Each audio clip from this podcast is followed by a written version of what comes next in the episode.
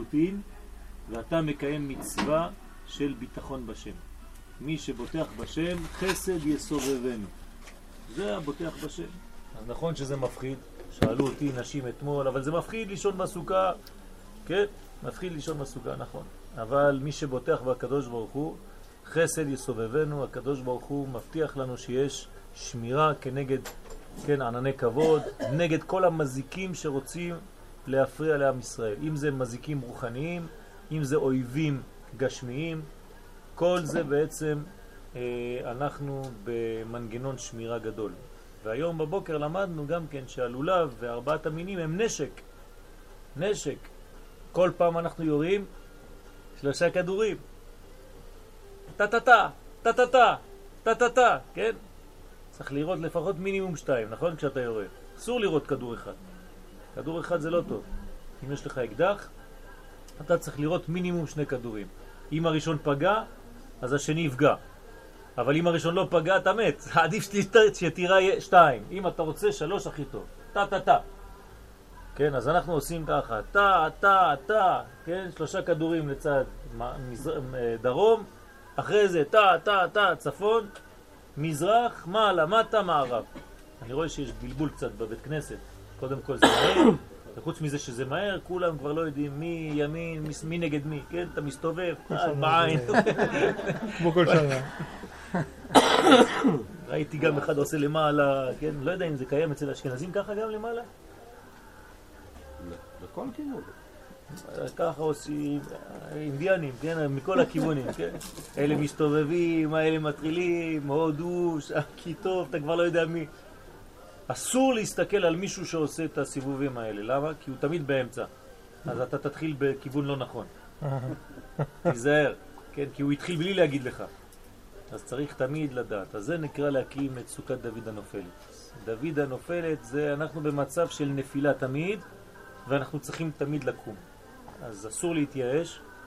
כן, שבע יפול, צדיק וקם. כן. אז תמיד אנחנו במצב של נפילה, אבל מהנפילה הזאת אנחנו צריכים לקום, להתעודד, לחיות, וזה משיכות חיים, כן? אנחנו לא רק מושכים חיים, אנחנו גם משליכים. עוד מעט אולי נלמד משהו בעזרת השם, שזה בעצם הבניין של הסוכה. לכן זה נקרא לסמוך את סוכת דוד הנופלת. יש לה תומכים, התומכים זה ארבעת המינים. ארבעת המינים, כל אחד תומך בסוכה שלא תיפול, שלא תתמוטט הסוכה הזאת. כלומר, שהמלכות שאנחנו כל כך מבקשים תתגשם, תתגלה בעולם, מלכות השם. כל זה זה בשביל מלכות השם. ולכן צריך להדר במצוות סוכה, בגלל שאנחנו מגלים את מלכות השם. זה מה שרצינו בראש השנה, לא לשכוח, כן? התחלנו עם תהליך. כי ותמלוך אתה, אתה המלך, וזה לא היה רק יום אחד ונגמר הסיפור, כן? זה ממשיך. עכשיו זה אבינו מלכנו, זה הכוח של אה, אבינו מלכנו. אבינו מלכנו זה מדרגה גדולה מאוד. אבינו מלכנו, יצא בול. אז זה המדרגה של אה, גילוי שכינה בעולם, כשהקדוש ברוך הוא בעזרת השם מתגלה, אנחנו ממש קרובים. הייתי היום אצל אה, המזכיר של הצדיק, והיו שם רבנים ודברים אה, גדולים מאוד. צריכים להתחזק מאוד מאוד. חבל על כל זמן שעובר, מפה עד חנוכה כבר יהיו דברים גדולים מאוד בעולם. אבל ברוך השם, אין לי דאגות בכלל, אני רואה את כל הצדיקים שיש פה, אני מכיר את התהליכים הפרטיים של כל אחד כמעט, בלי עין הרע. ברוך השם, אנחנו בכיוון טוב. צריך להתחזק, לחזק את האנשים מסביב. אנחנו רוצים להיות כולם ביחד בתוך הסוכה הזאת של הגאולה. הגאולה זה סוכה אחת גדולה. אז אנחנו מתרגלים בסוכה קטנה עכשיו.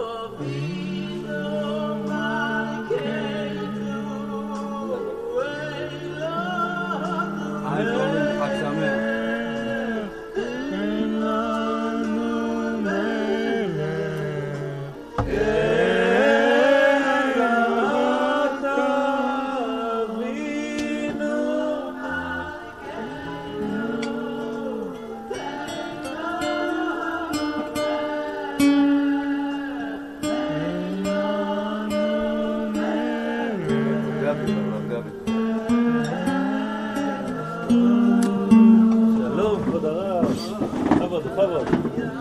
לא יכול לשבת שם, זה לא כשר.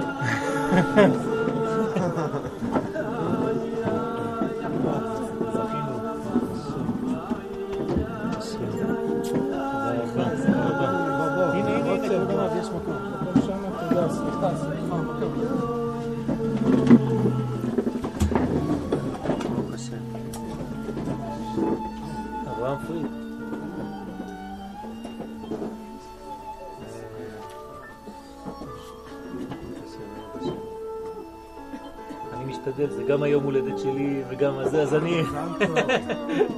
לא היום, אבל אה, מחרתיים, בשמחת תורה, בעזרת השם.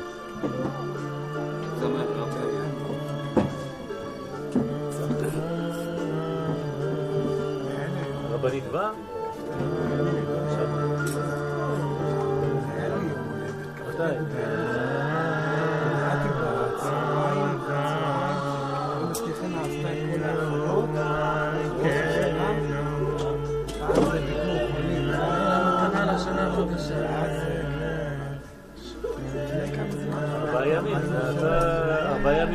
בריאת העולם. בת שלוש, זה יכול להיות.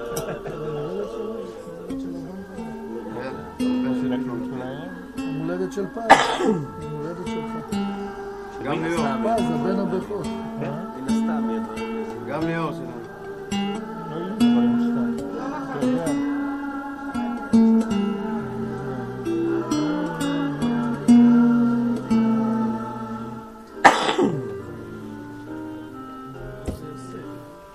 יוסף, ברוך השם. האמת שבגלל המסיבה שהייתה בכפר, אז לא עשינו את זה במוצאי שבת, אז דחינו את זה ו... חשבתי שבכוונה לקחת בשביל יוסף. לא, דווקא צוריאל דחק, דחק, אמר לי, נו, אין שמחת בית השואבה השנה.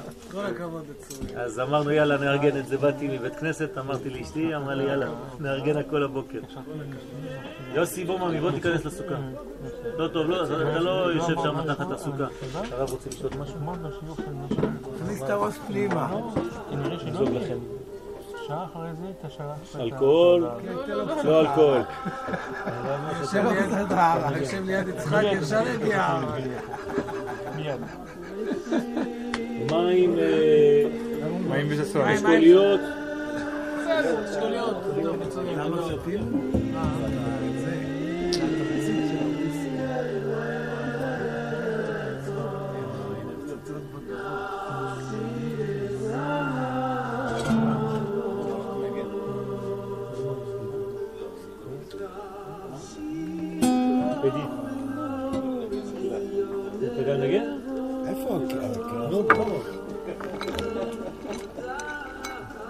לא שתה? מי רוצה לשתות? זה מזונה בשביל לעשות לשם כן, כן. בסוכה. אמן. אמן. תעביר את זה לאנשים שם.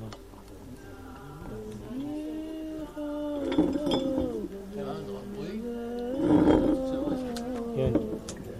זה קרם של וויסקי.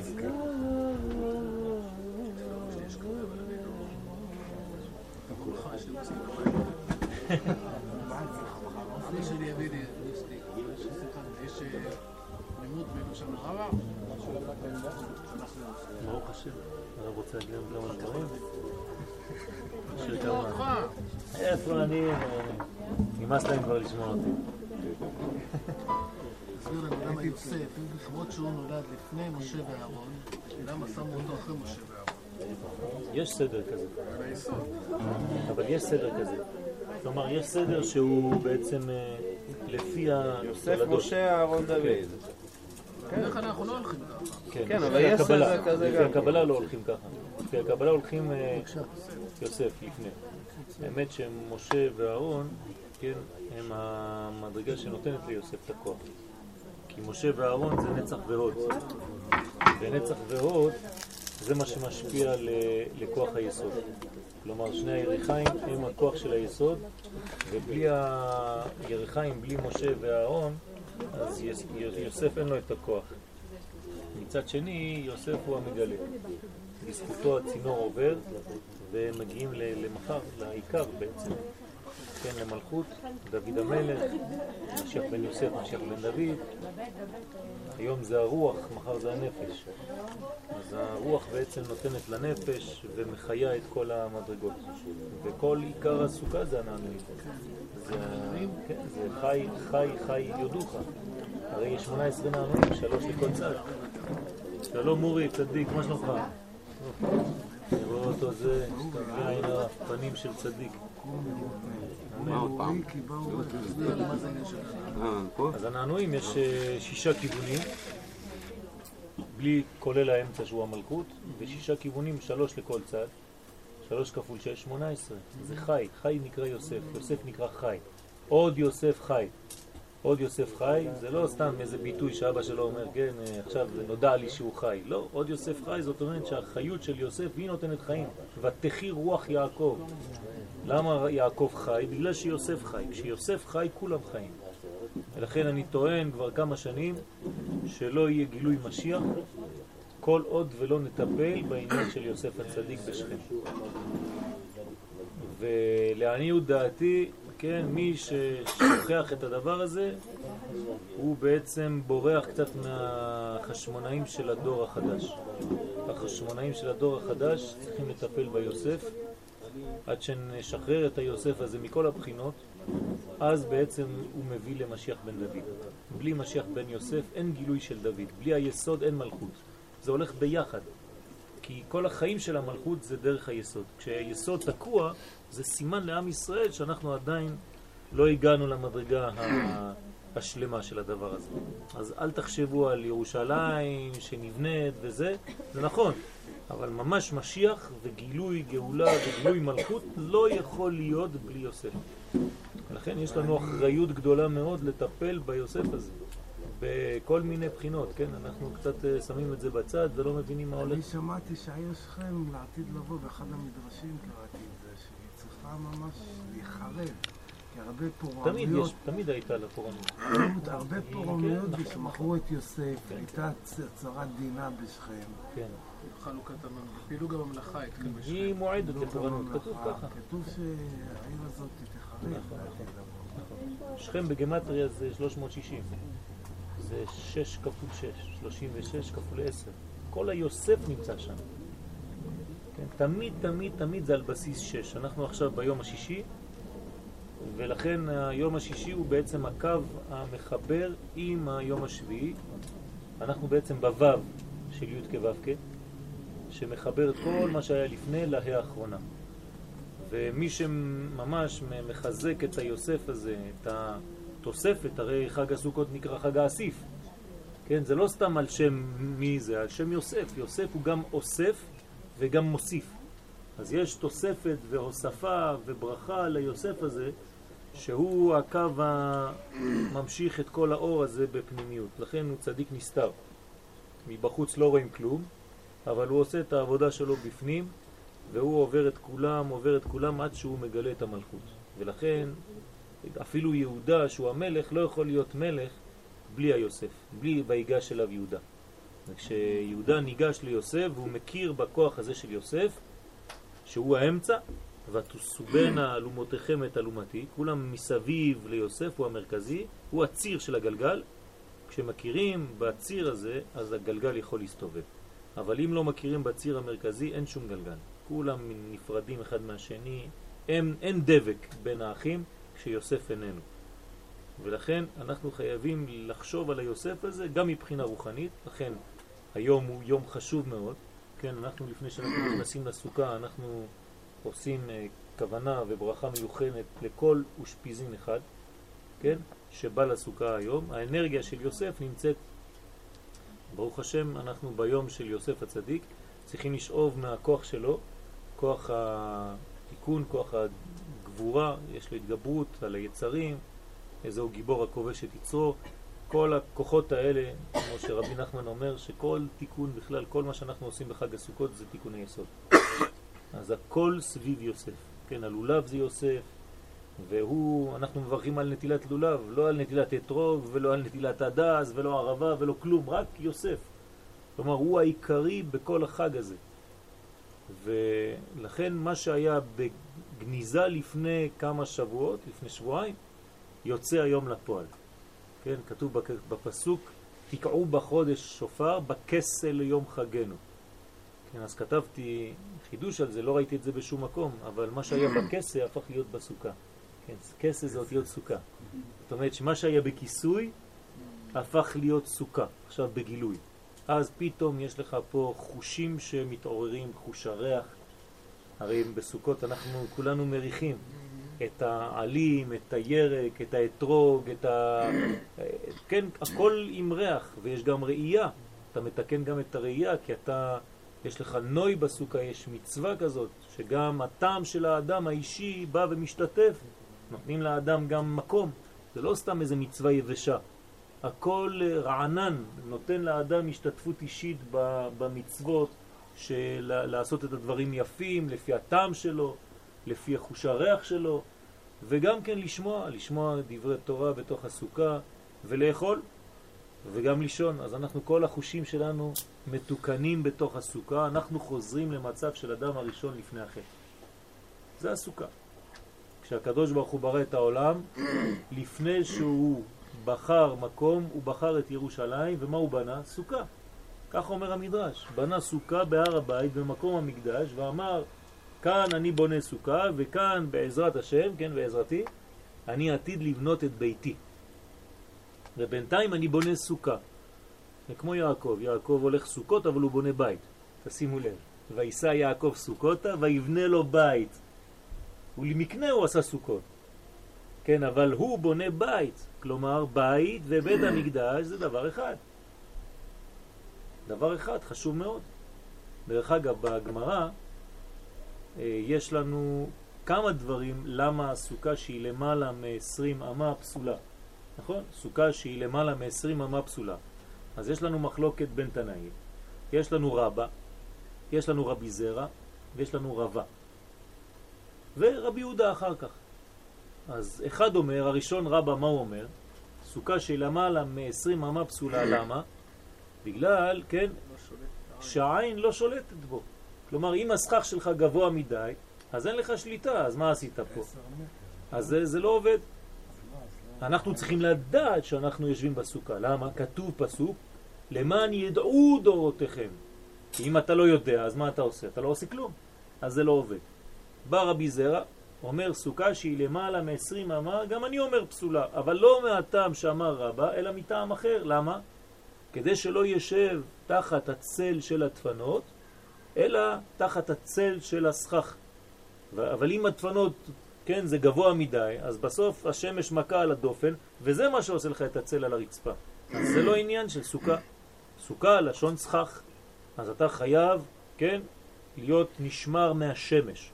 שמש זה לא סתם שמש, זה אומות העולם. אומות העולם הולכים לפי השמש, ואנחנו רוצים להיות נשמרים מאומות העולם. כן? שהרעיונות שלהם לא ייכנסו, לא יחדרו למציאות שלנו. בא רבי רבא, האחרון, אומר, גם אני אומר שסוכה שהיא למעלה מ-20 אמה פסולה. למה?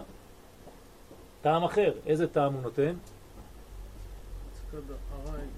יפה, שאנחנו צריכים סוכת ארעי, דירת ארעי ולא דירת קבע. אז מה זה, סוכה שאתה בונה 20 אה, אמה, 10 מטר גובה, זה כבר מראה שאתה הולך לעשות מזה משהו קבוע, כן? אז הוא אומר זה לא עובד. עכשיו מעניין שאף אחד בגמרא לא שם לב למשפט הבא, ורבי יהודה מתיר. אף אחד לא שם לב לזה. בבבלי, אבל בירושלמי כן. בירושלמי מביאים את רבי יהודה, אומרים, אתם יודעים למה רבי יהודה אמר ככה? דירת קבע. דירת קבע. הוא רוצה דווקא שזה יהיה רד קבע, זה הסגנון שלו, זה הכיוון שלו האמיתי, הוא אומר, אתם לא הבנתם כלום. זאת המציאות, זה התכלית, להגיע לדירת קבע, ולכן מה הוא אומר? על מה הוא מסתמך שסוכה שהיא למעלה מ-20 אמה בשבילו היא כשרה? על הפתח של האחד שבבית המקדש, שהייתה, היה גבוה 40 אמה. אז אומרים לו, רגע, רגע, מה אתה הולך לקחת לנו את בית המקדש כהשוואה? אנחנו מדברים על סוכות. רבי יהודה אומר, בטח, כי בשבילי הסוכה האידיאלית זה בית המקדש.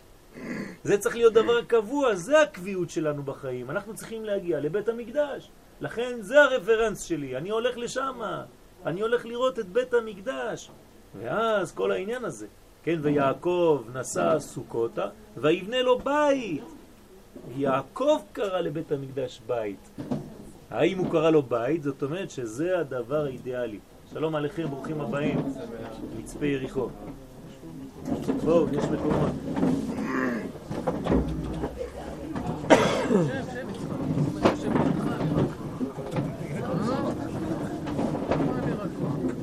תודה רבה, ברוכים הבאים.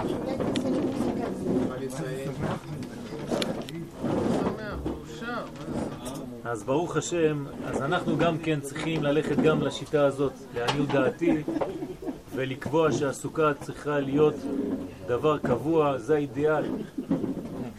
אני נתתי שיעור בסייעתא דשמיא, ברשות הרב, אה, בשבת, שבעצם אה, יש בעיה, יש בעיה. מה הבעיה?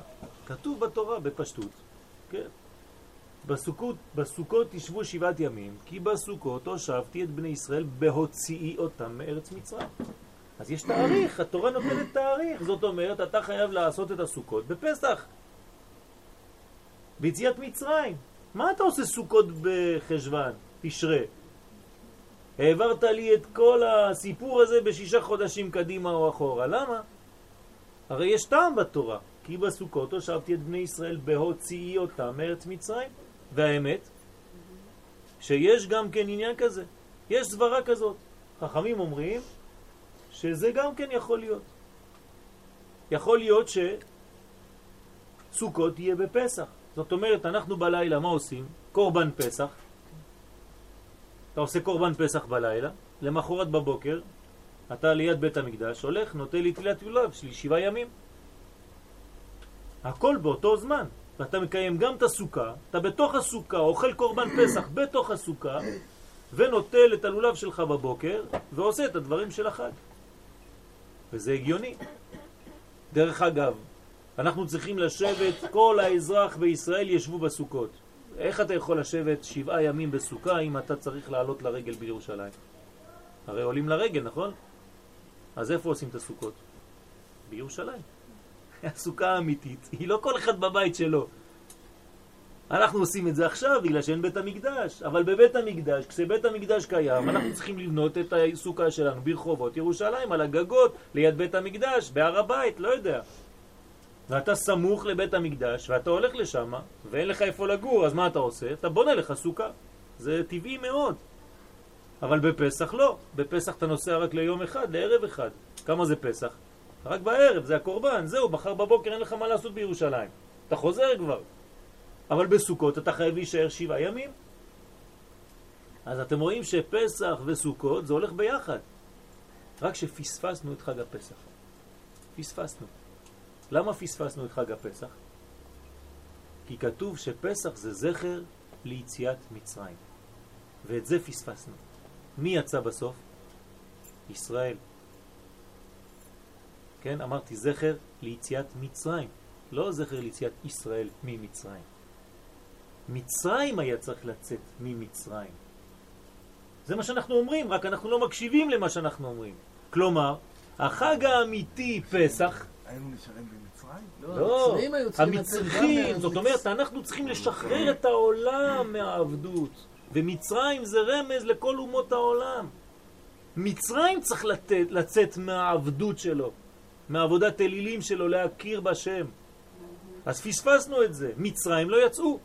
מי יצא מכל האנושות? חלק קטן שנקרא עם ישראל. ומשה רבנו, בגלל שיש לו דעת, אז הוא אמר, רגע, רגע, אם אנחנו נפספס את הכל, זה בלגן שלם. אז אני אקח חלק מהאומות, וזה נקרא ערב רב, לפחות אני מתחיל את העבודה. ולכן הוא לקח חלק מהאומות, והוא, משה רבנו, כן, נקרא עין טוב הוא יבורך. למה עין טוב הוא יבורך? זה משה רבנו שהוא חשב במחשבה האלוקית שהייתה לו, שבעצם חג הפסח נועד לשחרר את אומות העולם, זכר ליציאת מצרים, לא זכר ליציאה ממצרים. אז עכשיו אנחנו יצאנו ממצרים, אבל לא הוצאנו את מצרים. מה עושה פרעה? מלווה את בני ישראל כשהם יוצאים ממצרים. ויהי בשלח פרעה, תראו את הפירושים, בשלח כשהוא ליווה אותם, אומר רש"י. זה לא שהוא זורק אותם, הוא מלווה אותם, למה? הוא בוכה. אומר להם, אתם השתחררתם. אבל הוא אומר לכם, לכו, תתפללו להשם אלוקיכם, כי אותה אתם מבקשים, אבל וברכתם גם אותי. אני צריך ברכה, אל תשכחו אותי בהיסטוריה שלכם. ואני לא אעזוב אתכם, אני עוקב אחריכם עד הגאולה האחרונה, אני לא משחרר אתכם.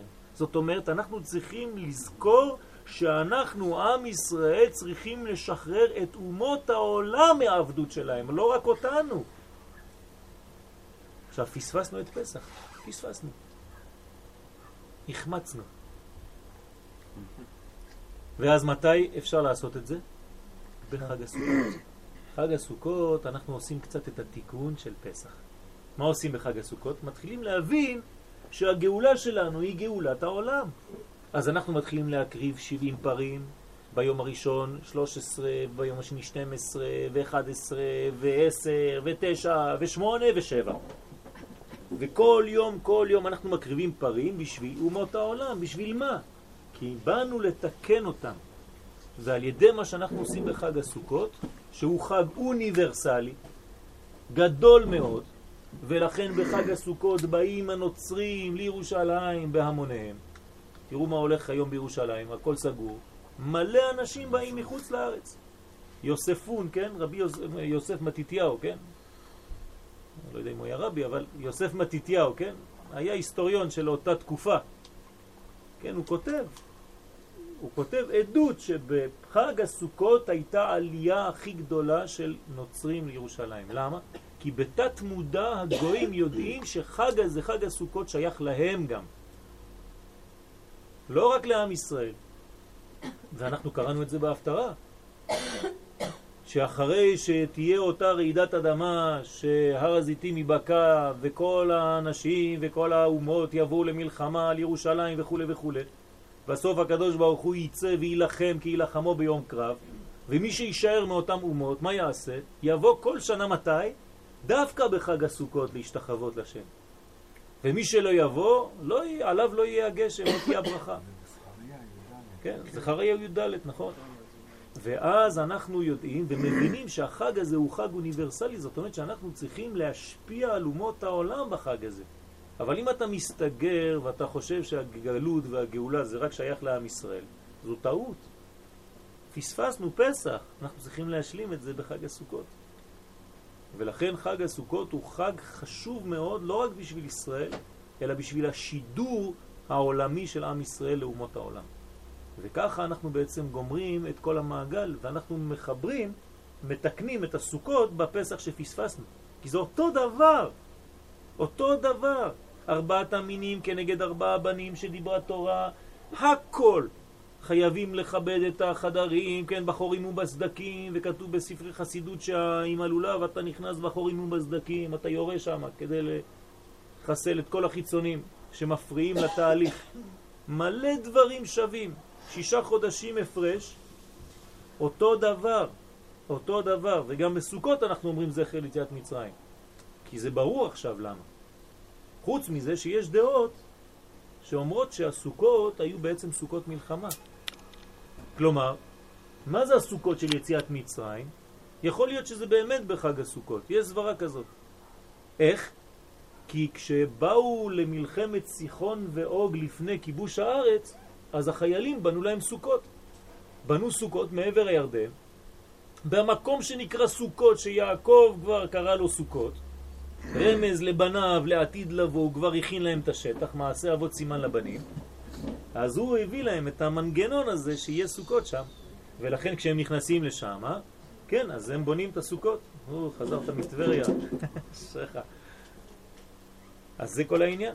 וכל הסיפור של אוריה, חיטים, דוד, גם כן, דוד אומר לו, לך לישון בבית. הוא אומר לו, לא, אני רוצה להיכנס לסוכה. איפה הסוכה הזאת? אנחנו כובשים את ארץ ישראל, את עמון, רבת עמון שם. אז הוא גם יושן בסוכה הזאת, שם זה מחנה צבאי, הסוכות זה מחנה צבאי. אז כיבוש הארץ זה עדיין שייך ליציאת מצרים. לכן מקשרים את זה, כן? כי בסוכות הושבתי את בני ישראל בהוציא אותם מארץ מצרים. כלומר, זה מתקשר. כי לא יוצאים ממצרים, לא נגמרה היציאה ממצרים, כל עוד ולא נכנסנו לארץ ישראל. ברגע שנכנסים לארץ ישראל, אז אפשר לומר יצאנו ממצרים. אבל זה לא נגמר, אנחנו צריכים לשחרר את כל העולם כולו עד שיכירו כל יושבי תבל, כן? שהקדוש ברוך הוא מלך העולם וכו' וכו' וכו'. לזה אנחנו שואפים. אז זה חג הסוכות. אז בעזרת השם אנחנו צריכים להבין שהחג הזה הוא חג גדול מאוד, רחב מאוד. ואנחנו, כן, כל עם ישראל ראויים להישב תחת סוכה אחת, שכוללת את כולנו. מצוות הקהל הייתה בחג הסוכות דווקא, אחרי, היו, אחרי השמיטה, השביעית, ביובל. כן, הייתה מצוות הקהל. איפה זה היה? מתי זה היה? בחג הסוכות. למה חג הסוכות דווקא? כי זה החג האוניברסלי הכולל, חג גדול מאוד, הוא רחב מאוד, הוא מקיף אותנו, אנחנו לא מבינים אותו אפילו. בקבלה כתוב שהסוכה זה אור מקיף. מה זה אור מקיף? אור שאתה לא מסוגל להבין אותו בכלל. אומרים לך, אתה יודע מה, אפילו תלך לישון, הסוכה פועלת עליך. אפילו בפסיביות הכי גדולה היא עובדת עליך. מה שאין כן הדבר כן בכל הדברים, אתה צריך להתאמץ. פה אתה הולך לישון, אתה מקיים מצווה. לך תישן בסוכה. חשוב מאוד לישון בסוכה. אפילו שנת ארעי אסור לישון בחוץ. וזה העניין של חג הסוכות. למה? כי בעצם אתה יכול להישען רק על השמירה הזאת האלוקית שהיא אור המקיף, העננים, ענני כבוד, וכל העניין של ענני כבוד, מי שהיה פוגם, חז ושלום, היה נפלט החוצה, היה נזרק בחוץ, ואז היה תחת שליטת עמלק, היה בולע, בולע אותו, חז ושלום. אז אנחנו רוצים להישמר, אנחנו מבקשים מהקדוש ברוך הוא שישמור אותנו בענני כבוד, שזה הסוכה, אנחנו מבקשים שיקים את סוכת דוד הנופל, היא תמיד בתהליך של נפילה ואנחנו מקימים אותה תמיד, כן, שבע יפול צדיק וקם, שבעה אושפיזים, שבע. ואז ביום השמיני אנחנו כבר עולים למדרגה שהיא שמיני, שמיני זה כבר אה, שמיני אותיות נשמה. זהו, זה כבר נגמר. בואו ונשמח אני ואתם. זה מה שאומר לנו הקדוש ברוך הוא, נגמרו הפרים, נגמרו אומות העולם, נתתם, משפטתם, עכשיו אני רוצה להישאר איתך. אומר הקדוש ברוך הוא לקלתו כנסת ישראל. בוא נעשה לנו מסיבה לבד. וזה כוח החיבור שיש לנו בימים הקרובים בעזרת השם. אבל כל התהליך הזה זה תהליך אחד גדול. אז הגענו לשיא ביום הכיפורים, אבל זה לא השיא. השיא זה שמחת תורה. זה השיא האמיתי. כלומר, בחיבור עם הקדוש ברוך הוא באמת, בפשטות, אתה אפילו לא צריך לפתוח את ספר התורה. אתה מאמין בכל מה שיש בפנים. אתה רוקד עם התורה סגורה, עם כל מה שיש בפנים. זה כוח גדול. כל השנה אתה בודק מה יש בפנים, אתה פותח, קורא, מנסה לראות, כן, זה לא, זה כן, זה, זה מחלוקת. פה אתה סוגר את הספר, שם לו את המעיל ורוקד עם הכל. אין לך חשש שמשהו לא בסדר בפנים. הכל טוב. זאת אמונה שלמה, זאת שלמות, זה שמחה, שמחה מופיעה רק כשיש שלמות. וזאת השלמות האמיתית, זאת השמחה של התורה. עכשיו, לפי החיבור שלנו, פסח היה אמור להיות סוכות, סוכות ופסח ביחד. אז מה זה שביעי של פסח? שבועות. איך קוראים לשבועות? עצרת. הנה, יש לנו אותו פה. זה אותו דבר. כלומר, שמה זה שבעה שבועות, פה זה בשבעה ימים. אנחנו עושים את אותה עבודה. שמה מקבלים תורה, פה עושים שמחת תורה. זה אותו דבר. אז אנחנו יודעים שפה זה יותר קצר. למה הכל יותר קצר בתשרה? כי אנחנו בראש. בשורש, בשורש הכל קצר. פספסת את תשרה, בניסן זה כבר חודש האביב, הכל פורח. אז אתה צריך לעשות הכל בגדול יותר. זה עכשיו תופס נפח, זה שבעה שבועות. אז יהי רצון שבעזרת השם הקדוש ברוך הוא ישמור עלינו בסוכה שהיא ענני כבוד, של ברכה ושבעה ושפיזין, בעזרת השם יגנו על עם ישראל, שנזכה להישב תחת אורו של לוויתן, ובעזרת השם הקדוש ברוך הוא ישפיע עלינו בשנה הזאת, בימים הקרובים, את הגאולה השלמה, האמיתית, עם ביאת משיח, ונזכה לשמחה גדולה בעזרת השם בירושלים, ונהיה כולנו תחת סוכה אחת. אמן כן רצון. אמן, חזק וברוך. יאללה, בכבוד. אתה אחראי על השירים.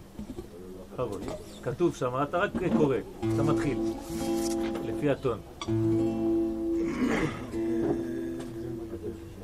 ש...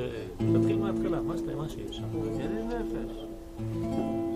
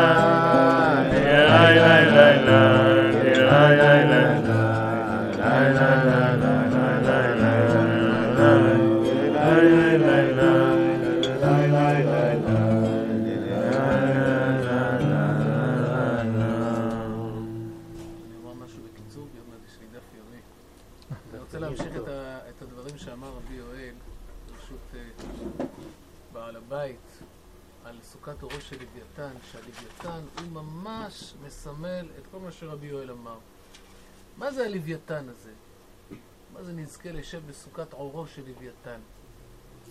הלוויתן, מה שקוראים מי שיש לו עור של פיל, כן?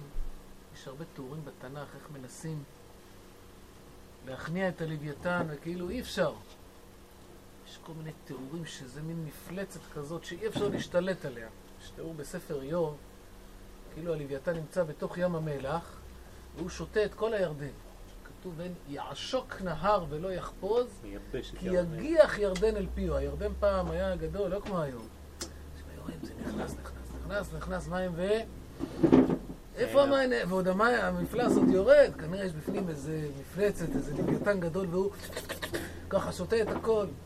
כאילו, יש- יש לו כל מיני שמות, תנינים, אה, לוויתן, לוויתן נחש בריח, נחש הקלטות. מה זה מסמל?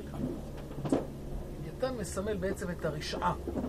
גם היום המשטרה אומרת, יש, יש פשעים קטנים ויש. לוויתני פשע. זה הכל בא מהתנ"ך, אני לא יודע אם המשטרה יודעים את זה, אבל זה בא ישר מהתנ"ך. למה? כי באמת, זה מין אה, מאפיה כזאת שאתה לא, אתה לא יכול עליו. הוא, זה, הוא כבר יש לו כסף, יש לו. זרועות. זרועות, או אי אפשר. אז מה זה לשם בסוכת האורו של לוויתן? עכשיו, גם מצרים נקרא, נקרא תנין. לוויתן. התנין הגדול הרובץ בתוך יאורה, ואומר, לי, לי יאורי, ואני עשיתיני, אני עשיתי, אני עשיתי את עצמי, ככה פרעה היה אומר. בגלל זה משה, השם היה אומר למשה, השכם בבוקר, אז שהוא הולך לשירותים, כי השם לא צריך, אלוהים לא צריך ללכת לשירותים. אז פרעה היה עושה את עצמו אלוהים, אז מתי הוא היה הולך? הוא היה הולך בבוקר, שלא רואים אותו. ועכשיו לך תתפוס כן? אז פרעה זה מין לוויתן כזה גדול, והוא כאילו ככה בולע את ישראל, ועכשיו לך תוציא אותה משם. והעניין של הגאולה זה לבוא ו... לגאול גם את הלוויתן. כתוב שהקדוש ברוך הוא עושה מהלוויתן סעודה לצדיקים. מה זאת אומרת שהוא עושה סעודה לצדיקים? כי יש כוח בלוויתן.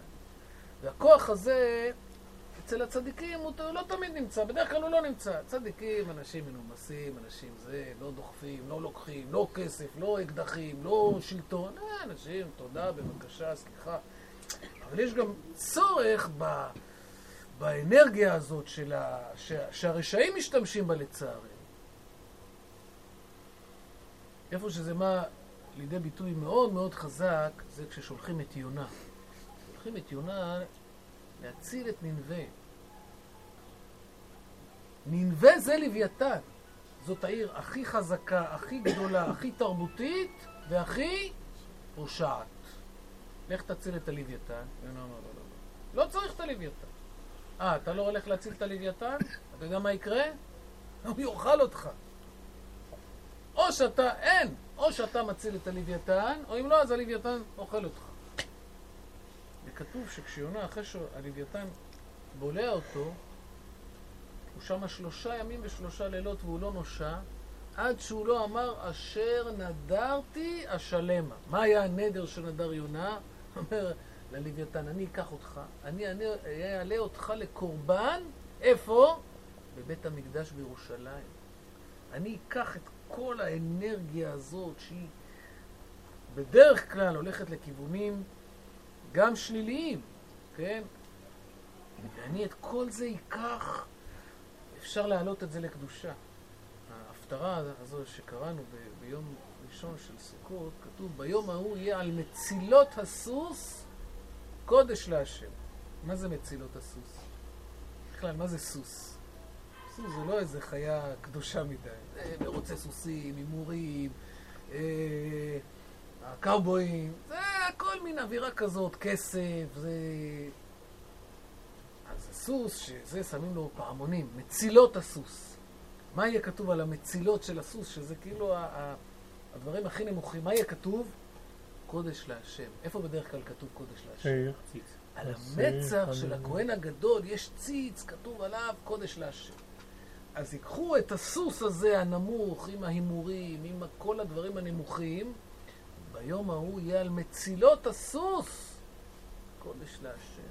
ייקחו את הכוח הזה, יעלו אותו. ייקחו את ננבה, יעלו אותה. ייקחו את הלוויתן הגדול הזה, יקריבו אותו לקורבן בית המקדש. עכשיו, זה מה שאנחנו עושים בסוכה. ממה עושים סוכה? מפסולת גורן ויקב. זאת אומרת, ממה מסככים? ענפים של תמרים. אבל כאילו לא מהפרי, כן? אנחנו לוקחים סך הכל את הענפים, לוקחים דברים ועושים מזה סוכה, עושים מזה קדושה. זה כאילו לקחת את הדברים הכי גשמיים, לקחת uh, קרשים כאלה, ומזה עושים קדושה. איך שאמר רבי יואל קודם, בן אדם ישן בסוכה, הוא עושה מצווה, הוא בכלל ישן. אבל הוא גם עושה סוכה. אז הוא גם עושה מצווה. זאת אומרת, זה העיקרון של סוכות. העיקרון של סוכות זה לקחת את כל הדברים החומריים, הפשוטים, ולהעלות את כולם. לקחת גם תחומים כמו מוזיקה, כמו ציור, כן? ובתוך זה למצוא את הקדושה. אז אשרינו שזכינו שרבי יואל מצליח להביא את הדברים כאילו המוזיקה. מוזיקה זה היה בבית המקדש, אבל לא תמיד מוזיקה זה קדושה, הרבה פעמים זה להפך. או ציור, או אומנות, לקחת את הדברים האלו של האומנות, שהרבה פעמים זה, זה דברים שלפעמים הגויים לקחו, ולקחו אותם לזה, לכיוונים לא, לא טובים, אז אנחנו בעצם מחזירים למה שהיה בית המקדש. הבגדים של הכהן, איך שהיה בית המקדש, הארכיטקטורה, הדברים, האומנות שהייתה, הנגינה שהייתה בבית המקדש. אז אני לא אגיד יותר, שלא אומרים אה, יותר מדי שיבחו בפניו. אני רוצה לבקש סליחה שעכשיו יש לי שיעור של דף וברוך. אני תודה רבה. תודה רבה.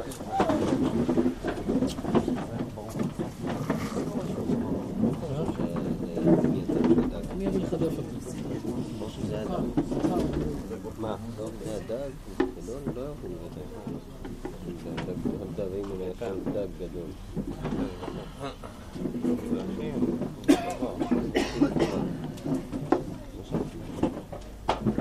לא כתוב בתורה כל הסיפור, כתוב בנביאים.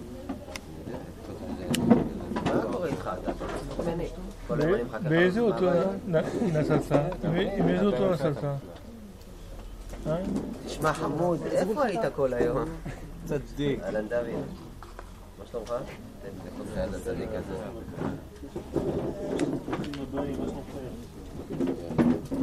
צמתי שבוע, יומיים צם שבוע. שמח, חילה, שמחה. איבדו כבר אתה. כל מקום שאני מגיע. יאללה, נו, נו, תשלח איזה שיר, נו. אני רואה שאתה לא... אחד שאלתי. שיר כוורת. איזה כוורת? כוורת. עזוב את הדבורים בשקט. דוד מלך, מלך. נמוך מדי.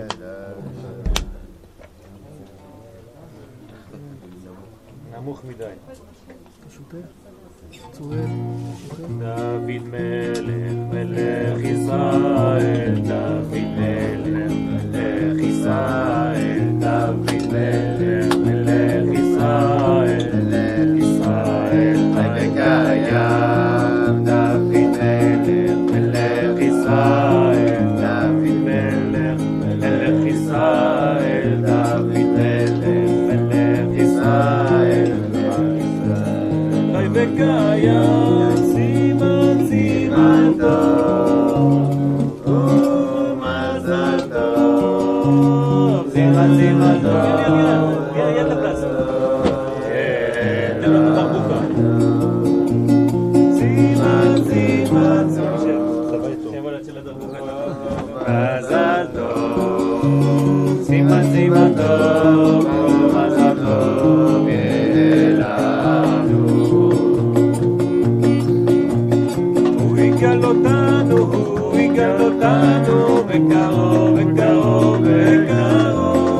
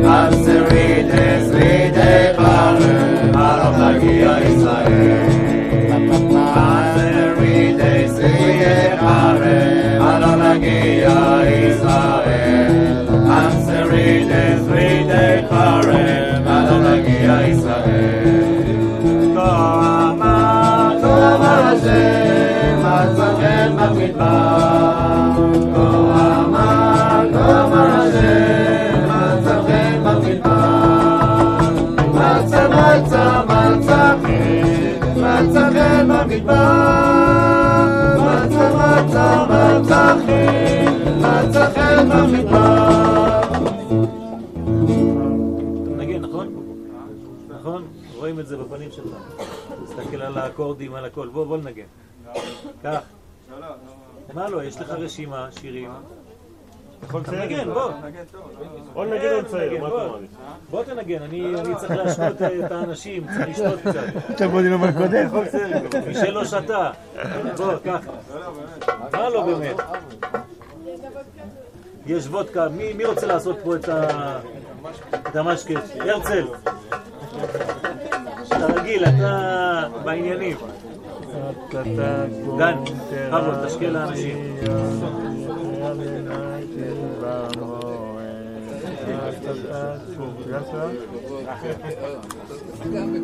השירה לשם בחיי, אז למה לנגן אותי? שירה מלאכי, אנוכי אשמח בשם, השירה לשם בחיי, אז למה לאלוקיי ואותי? ירא מלאכי, מזכירים לעקיבא, אשמח בשם. איתמו, איתמו, חטאי איתמו,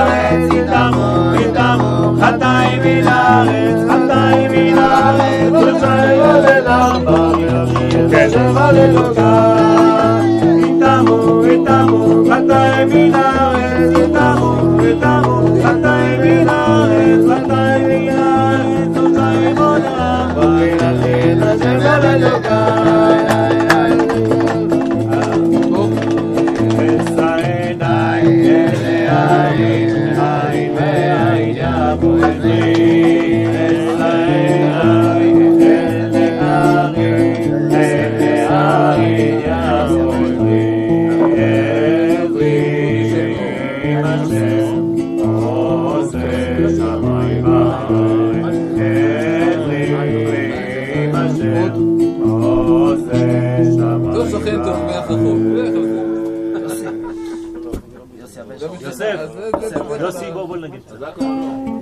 עכשיו, יוסף, יוסף. עוד מעט, עכשיו.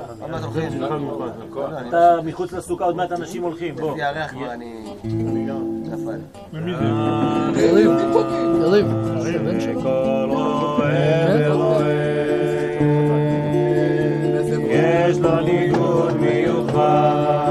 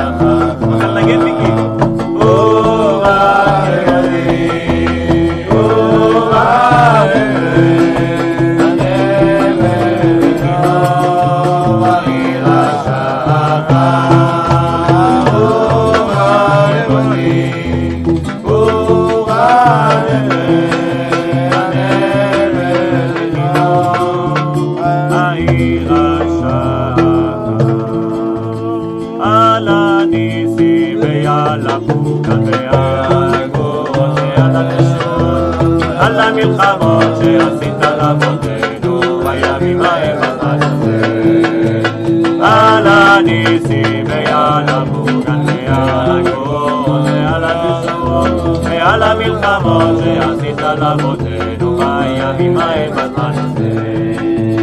על הניסים ועל המוגן ועל הגבול ועל התועות ועל המלחמות עשית לאבותינו בימים ההם בזמן הזה. על הניסים ועל המוגן ועל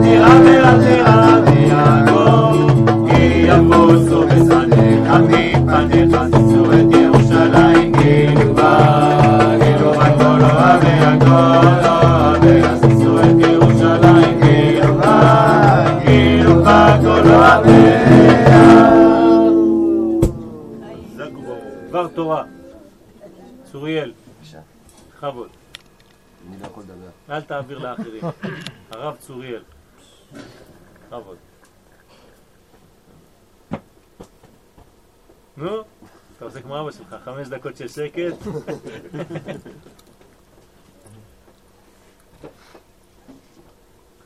זה כבר טוב, הוא לקח מקורות.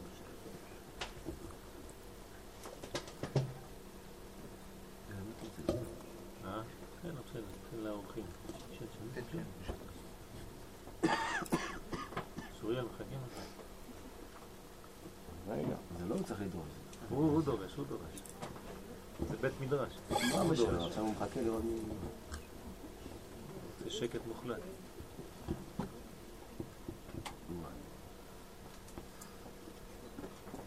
איפה הקריאה? שחרית של אה, חול המועד או יום טוב? חול המועד. חול המועד בסוף. יריב ג'חלו זה ספרדי משגע אותו.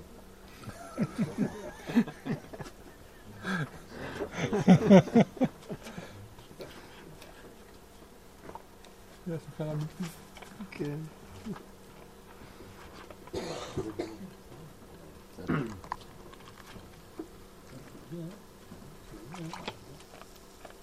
יש דבר מוזר בקריאה של, אה, של כל יום, שכתוב ביום השני, רגע, ביום הראשון, איפה היום הראשון? היום הראשון זה יום טוב, אז פה זה חול המועד. כן. אז פה זה שני.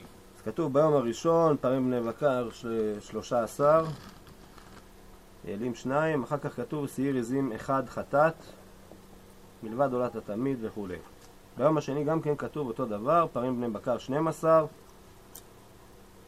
ושעיר עזים אחד חטאת, אותו דבר. ביום השלישי כבר משתנה, כתוב ביום השלישי פרים השתי עשר, ושעיר חטאת אחד. זאת אומרת, בכל ה... ביומיים הקודמים כתוב שעיר עזים אחד חטאת, וביום השלישי כתוב שעיר חטאת אחד. ביום הרביעי עוד פעם זה חוזר להיות אה, שעיר עזים אחד חטאת, ואחר כך כל הימים זה שעיר חטאת אחד. למה אה, בכל יום פה משתנה. למה דווקא ביום השלישי זה משתנה, ומהיום הרביעי ואילך משתנה הנוסח? אז כתוב שה-70 פרים ש... שהם מקריבים כנגד אומות העולם, 35 מהם אה, מתחלקים, זה מתחלק חצי חצי, 35 לעשו ו-35 לישמעאל. עכשיו, הגר"א אומר את זה, שבעצם, אם אני, איך מתחלק החלוקה של 35-35?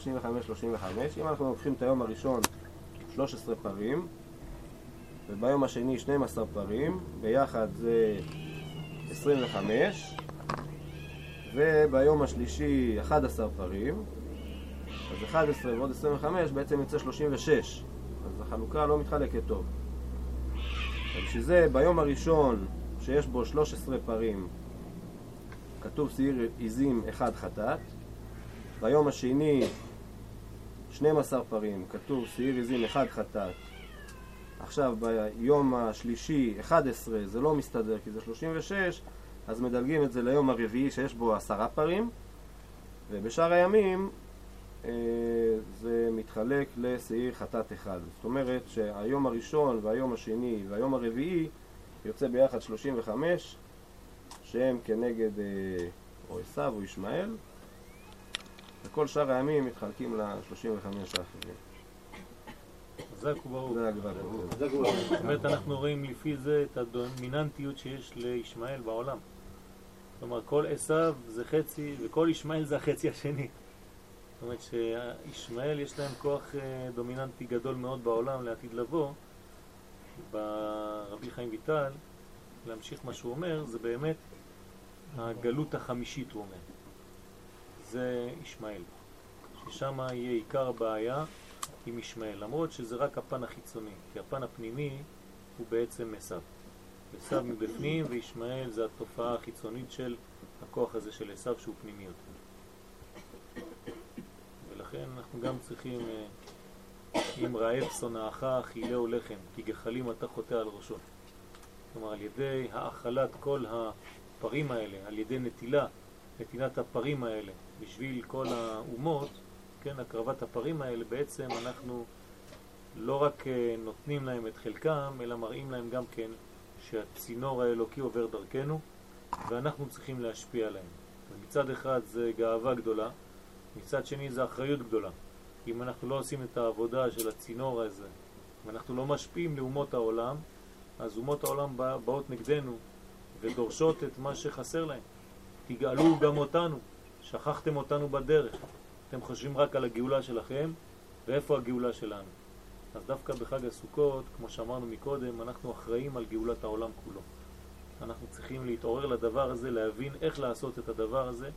והדבר הכי טוב כדי לעשות את הדבר הזה ולהשפיע תורה, זה לחזור ולגור בארץ ישראל. כל מי שיגר בארץ ישראל, כשעם ישראל חוזר לארצו, כשיש קיבוץ גלויות, מכאן בעצם התורה יוצאת ומשפיעה לאומות העולם. וכשעם ישראל הוא בתוך אומות העולם, הוא לא משפיע יותר שם. הפוך, הוא הולך בעלמא דפירודה, הוא נפרד, הוא הופך להיות חלקים חלקים, פרטיים פרטיים, במקום להיות בכללות, באחדות. ולכן ארץ ישראל והסוכה הם דבר אחד. כמו שאומר דוד המלך בתהילים עין ו' ויהי בשלם סוכו ומעונתו בציון. יש השוואה בין ארץ ישראל לבין הסוכה. שאנחנו נכנסים לארץ ישראל זה כמו הכניסה לסוכה. סוכה היא בחינת ארץ ישראל. בספרים הקדושים כתוב שאנחנו צריכים להתייחס אל הסוכה כמו אל ארץ ישראל. בספר של הסבא של החידה, חסד לאברהם, כתוב מה קורה בלילה הראשון שאנחנו מגיעים לארץ ישראל. מי שחי בחו"ל ועולה בפעם הראשונה לארץ ישראל, כשהוא הולך לישון בלילה הראשון, נשמתו עולה לשמיים, אבל במקום שתרד אותה נשמה למחרת בבוקר, הנשמה הישנה שהייתה איתו בחו"ל נשארת למעלה, וחוזרת לעולם הזה נשמה חדשה מבחינת ארץ ישראל. ולכן הדירה בארץ ישראל זה דבר חשוב, זה כתוב בכתובה כשאנחנו מתחתנים, והדירה בארץ ישראל.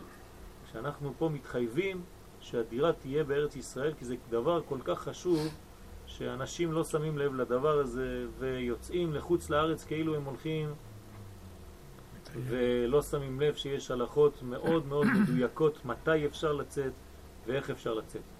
אותו דבר בסוכה. בסוכה אפשר לצאת לטייל כל היום. אבל אם אתה לא מבין מה זאת החשיבות של הסוכה, אז אתה תמיד יוצא מן הסוכה לחוץ לארץ, תמיד אתה יוצא החוצה. ומי שבאמת רוצה, משתוקק לקדושה הזאת האלוקית שמתגלה בארץ ישראל, זה לא הקורבנות שלנו. מי שמתאווה ל, ל, לכוח הזה של ארץ ישראל, לתורה של ארץ ישראל, אז הוא באמת בא ונכנס לסוכה ומתבשם מכל האווירה שיש בסוכה. אז החלוקה הזאת של 35-35 היא מעניינת מאוד איך זה נעשה והדיוק הוא יפה. יישר כוח. יאללה, אפשר לשאול משהו לגבי היחס הזה בין עשיו לישמעאל. רואה שאתה הולך ומתקדם לכיוון השושלת של יעקב, אז זה הולך ומתברר. אז היינו מצפים שמדברים על המודל הזה של קליפה ותור, הזה שישמעאל יהיה הרבה יותר מרוחק מהמאגרים מיעקב, ולכאורה על פניו, מבחינת המונותאיזם, אז נראה שה... יותר קרוב. השאלה באמת אם אפשר להגיד שמבחינה רוחנית, זאת אומרת היום כשאנחנו מסתכלים בעיניים של בן המערב, אז באמת נראה לך שהתרבות האסלאמית, עם כל זה שהיא מבחינת המונותאיזם לפחות היא הרבה יותר קרובה ליהדות, אתה רואה איזה תרבות של, של אה, באמת, של פרא אדם, ידו בכל, ואז אתה אומר, פרימיטיבית. ואז אתה אומר באמת, אה, אולי באמת עשיו הוא הרבה יותר קרוב אלינו. בוודאי, בוודאי. כתוב בספרים הקדושים שעשו עם כל הנצרות שלו הרבה יותר מפותח מבחינה רוחנית מאשר האסלאם. האסלאם נשאר במדרגה פרימיטיבית מאוד והוא רחוק מהקודש. למרות הקרבה שלו הלכאורה, יהודה, בכבוד, למרות הקרבה הלכאורה, הקרבה שלו, הוא מרוחק מאוד ביחס לעשיו, והרמב"ם מביא את זה, שאפילו העבודה זרה של עשיו, של כל ה... חס ושלום, כל, ה... כל העבודה זרה של עשיו, הם בעצם הרבה יותר קרובים וגם מתחילים כבר לדבר על משיח, כן, מה שאצל האסלאם זה בכלל לא התחיל. ויש שאמרו אפילו לא, לא רחוק מכמה חודשים שהאסלאם בעצם לא הביא שום דבר לעולם, כלום. שום דבר, שום התפתחות לעולם. תביא טרור. למרות ש, שמדובר אפילו במספרים, גם על זה חולקים. כלומר, כל העניין שאנחנו חושבים זה ממש טעות גדולה. ואנחנו יותר קרובים במהות לעשו מאשר לישמעאל. למרות שבחיצוניות זה נראה להפך. אתה צודק, זה, זה, זה, זה קדמה, הגוי כשהוא מתקרב לירושלים, כן, הוא בוכה. אתה רואה נוצרים שבאים לכותל, הם בוכים, הם מרגישים את הקדושה. הם לא יודעים, כן, יש טעות בגישה שלהם, אבל זה לא הדבר הכי חשוב. כלומר, קצת, עם, עם קצת אה, אה, תיקון קל אפשר להחזיר אותם ל, ל, למדרגה הזאת. וזו האחריות שלנו בחג הסוכות, להיות חג אוניברסלי של אומות העולם. מה שאין כן בישמעאל הם נשארו ברמה פרימיטיבית מאוד, שאצלם בעצם, אה, אתם רואים, כן, כל השטויות של אה, לברוח עם 72 בתולות. חשבתי שזה בתולה בת 72. שמחכה להם, זה משהו אחר. אז הם באמת רחוקים מה, מהקדושה. וכן, בחג הסוכות יש לנו אחריות, אחריות גדולה מאוד, ולכן אנחנו קוראים את זה כל היום. כל יום קוראים מה אנחנו מקריבים, איזה קורבנות מקריבים, כל זה בשביל אומות העולם. ופה ישמעאל תופס מקום גדול מאוד. גדול מאוד בגלל שהוא פרא אדם. ידו בכל ויד כל בו. כלומר, כל מה שיגיע בזמנים האחרונים לקראת ביאת המשיח, זה יהיה דווקא מצידו של ישמעאל, כדי לקרב את עם ישראל. לכן נקרא שמו ישמעאל, שכשהוא יזיק לנו ויציק לנו, אנחנו נצעק וישמע אל. האל ישמע לצעקתנו, כן, בזכות הכוח הזה של ישמעאל, שהוא בא כדי לשבור את כל, במרכאות, את העבודה זרה שבעולם, ככה הם רוצים, כן? אז מכל צד, לא חשוב מה קורה, תדעו לכם שהכל זה כדי לקדם את הגאולה של עם ישראל. וכולם פועלים בעל כורחם כדי לקדם את התהליך הזה של הגאולה. אז לא צריך יותר מדי לפחד לא צריך להיכנס לפניקות, לכל מיני פחדים, מה יעשו אלה, מה יעשו אלה. אנחנו בוטחים בקדוש ברוך הוא, אבל אנחנו צריכים לעשות את העבודה שלנו. כלומר, אם אנחנו לא מתחזקים בעצמנו, כל אחד בגישה שלו, לדעת מה הוא בא לעשות בעולם, מה זה ישראל אנחנו לא מכירים את עצמנו. אז אומות העולם מצביעים לנו עם האצבע ואומרים, אתם צריכים לגאול אותנו. הוא יגאל אותנו, הם אומרים לנו. הוא יגאל אותנו, הם צריכים לגאול אותנו. ואנחנו לא מכירים את עצמנו. ולכן אנחנו צריכים לעבוד על הדבר הזה, להכיר מי אנחנו. ברגע שנכיר מי אנחנו, אז כל אומות העולם יתחילו להתקבל באופן פשוט מאוד. כי הם מצפים לישראלי, ליהודי שמדבר כמו יהודי. הם רוצים את התורה הזאת. הם לא רוצים יהודי שמתחפש לגוי, או יהודי שמתחפש למישהו אחר. במקום שאנחנו נביא את התרבות שלנו לעולם, כי עוד לא התחלנו לדבר בכלל בהיסטוריה. אנחנו סופגים את התרבות הזרה הזאת עם כל השטויות שלהם. ולצערנו אנחנו לאט לאט מתרחקים מהמהות שלנו. על כן צריך ממש לשים לב בחג הסוכות, כמה שאנחנו נשארים בתוך הסוכה שלנו, הסוכה שלנו היא דבר שהוא בחוץ. סוכה זה גלות. כתוב בספרים הקדושים, מי שיוצא לסוכה הוא יוצא לגלות, וגלות מחפרת. כלומר, זה כמו גלות הסוכה, אנחנו לא בבית, אנחנו בחוץ, לא לשכוח. זה לא האידיאל הגדול, האידיאל הגדול זה לחזור לבית. הרי בכל החגים חסר לנו משהו. כן, דיברנו על זה בשיעור, נכון?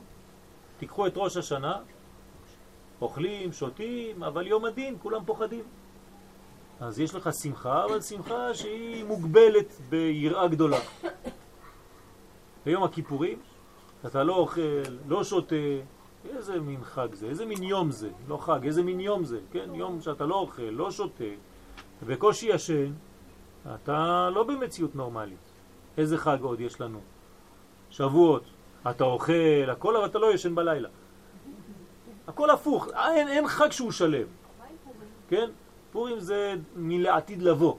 זה דברים שהם מלעתיד לבוא. כן? זה חגים שהם לא שייכים להווה בכלל. חנוכה ופורים שייכים לעתיד לבוא. כמו החג היחידי שעוד מעט נדבר עליו. על כל פנים, ראינו פסח. אותו דבר. פסח אתה לא יכול לאכול לחם. אז אתה מוגבל בעניינים של כשרות, מה לאכול, מה לא לאכול, זה כשר, זה לא כשר. אתה לא יכול להיות בשקט. אז אין חג שהוא שלם, חבוד. פתאום מגיע חג אחד שהוא שלם, כן? שמיני עצרת. שמיני עצרת, אתה גם אוכל לחם, גם שותה, גם נהנה, גם יכול לישון וגם רוקד עם התורה כל היום. אז שמיני עצרת הוא במדרגה של פורים, ופורים במדרגות של כל החגים של חנוכה שהם מלעתיד לבוא. ברוכים הבאים. גם חג הסוכות הוא מן הסוג הזה.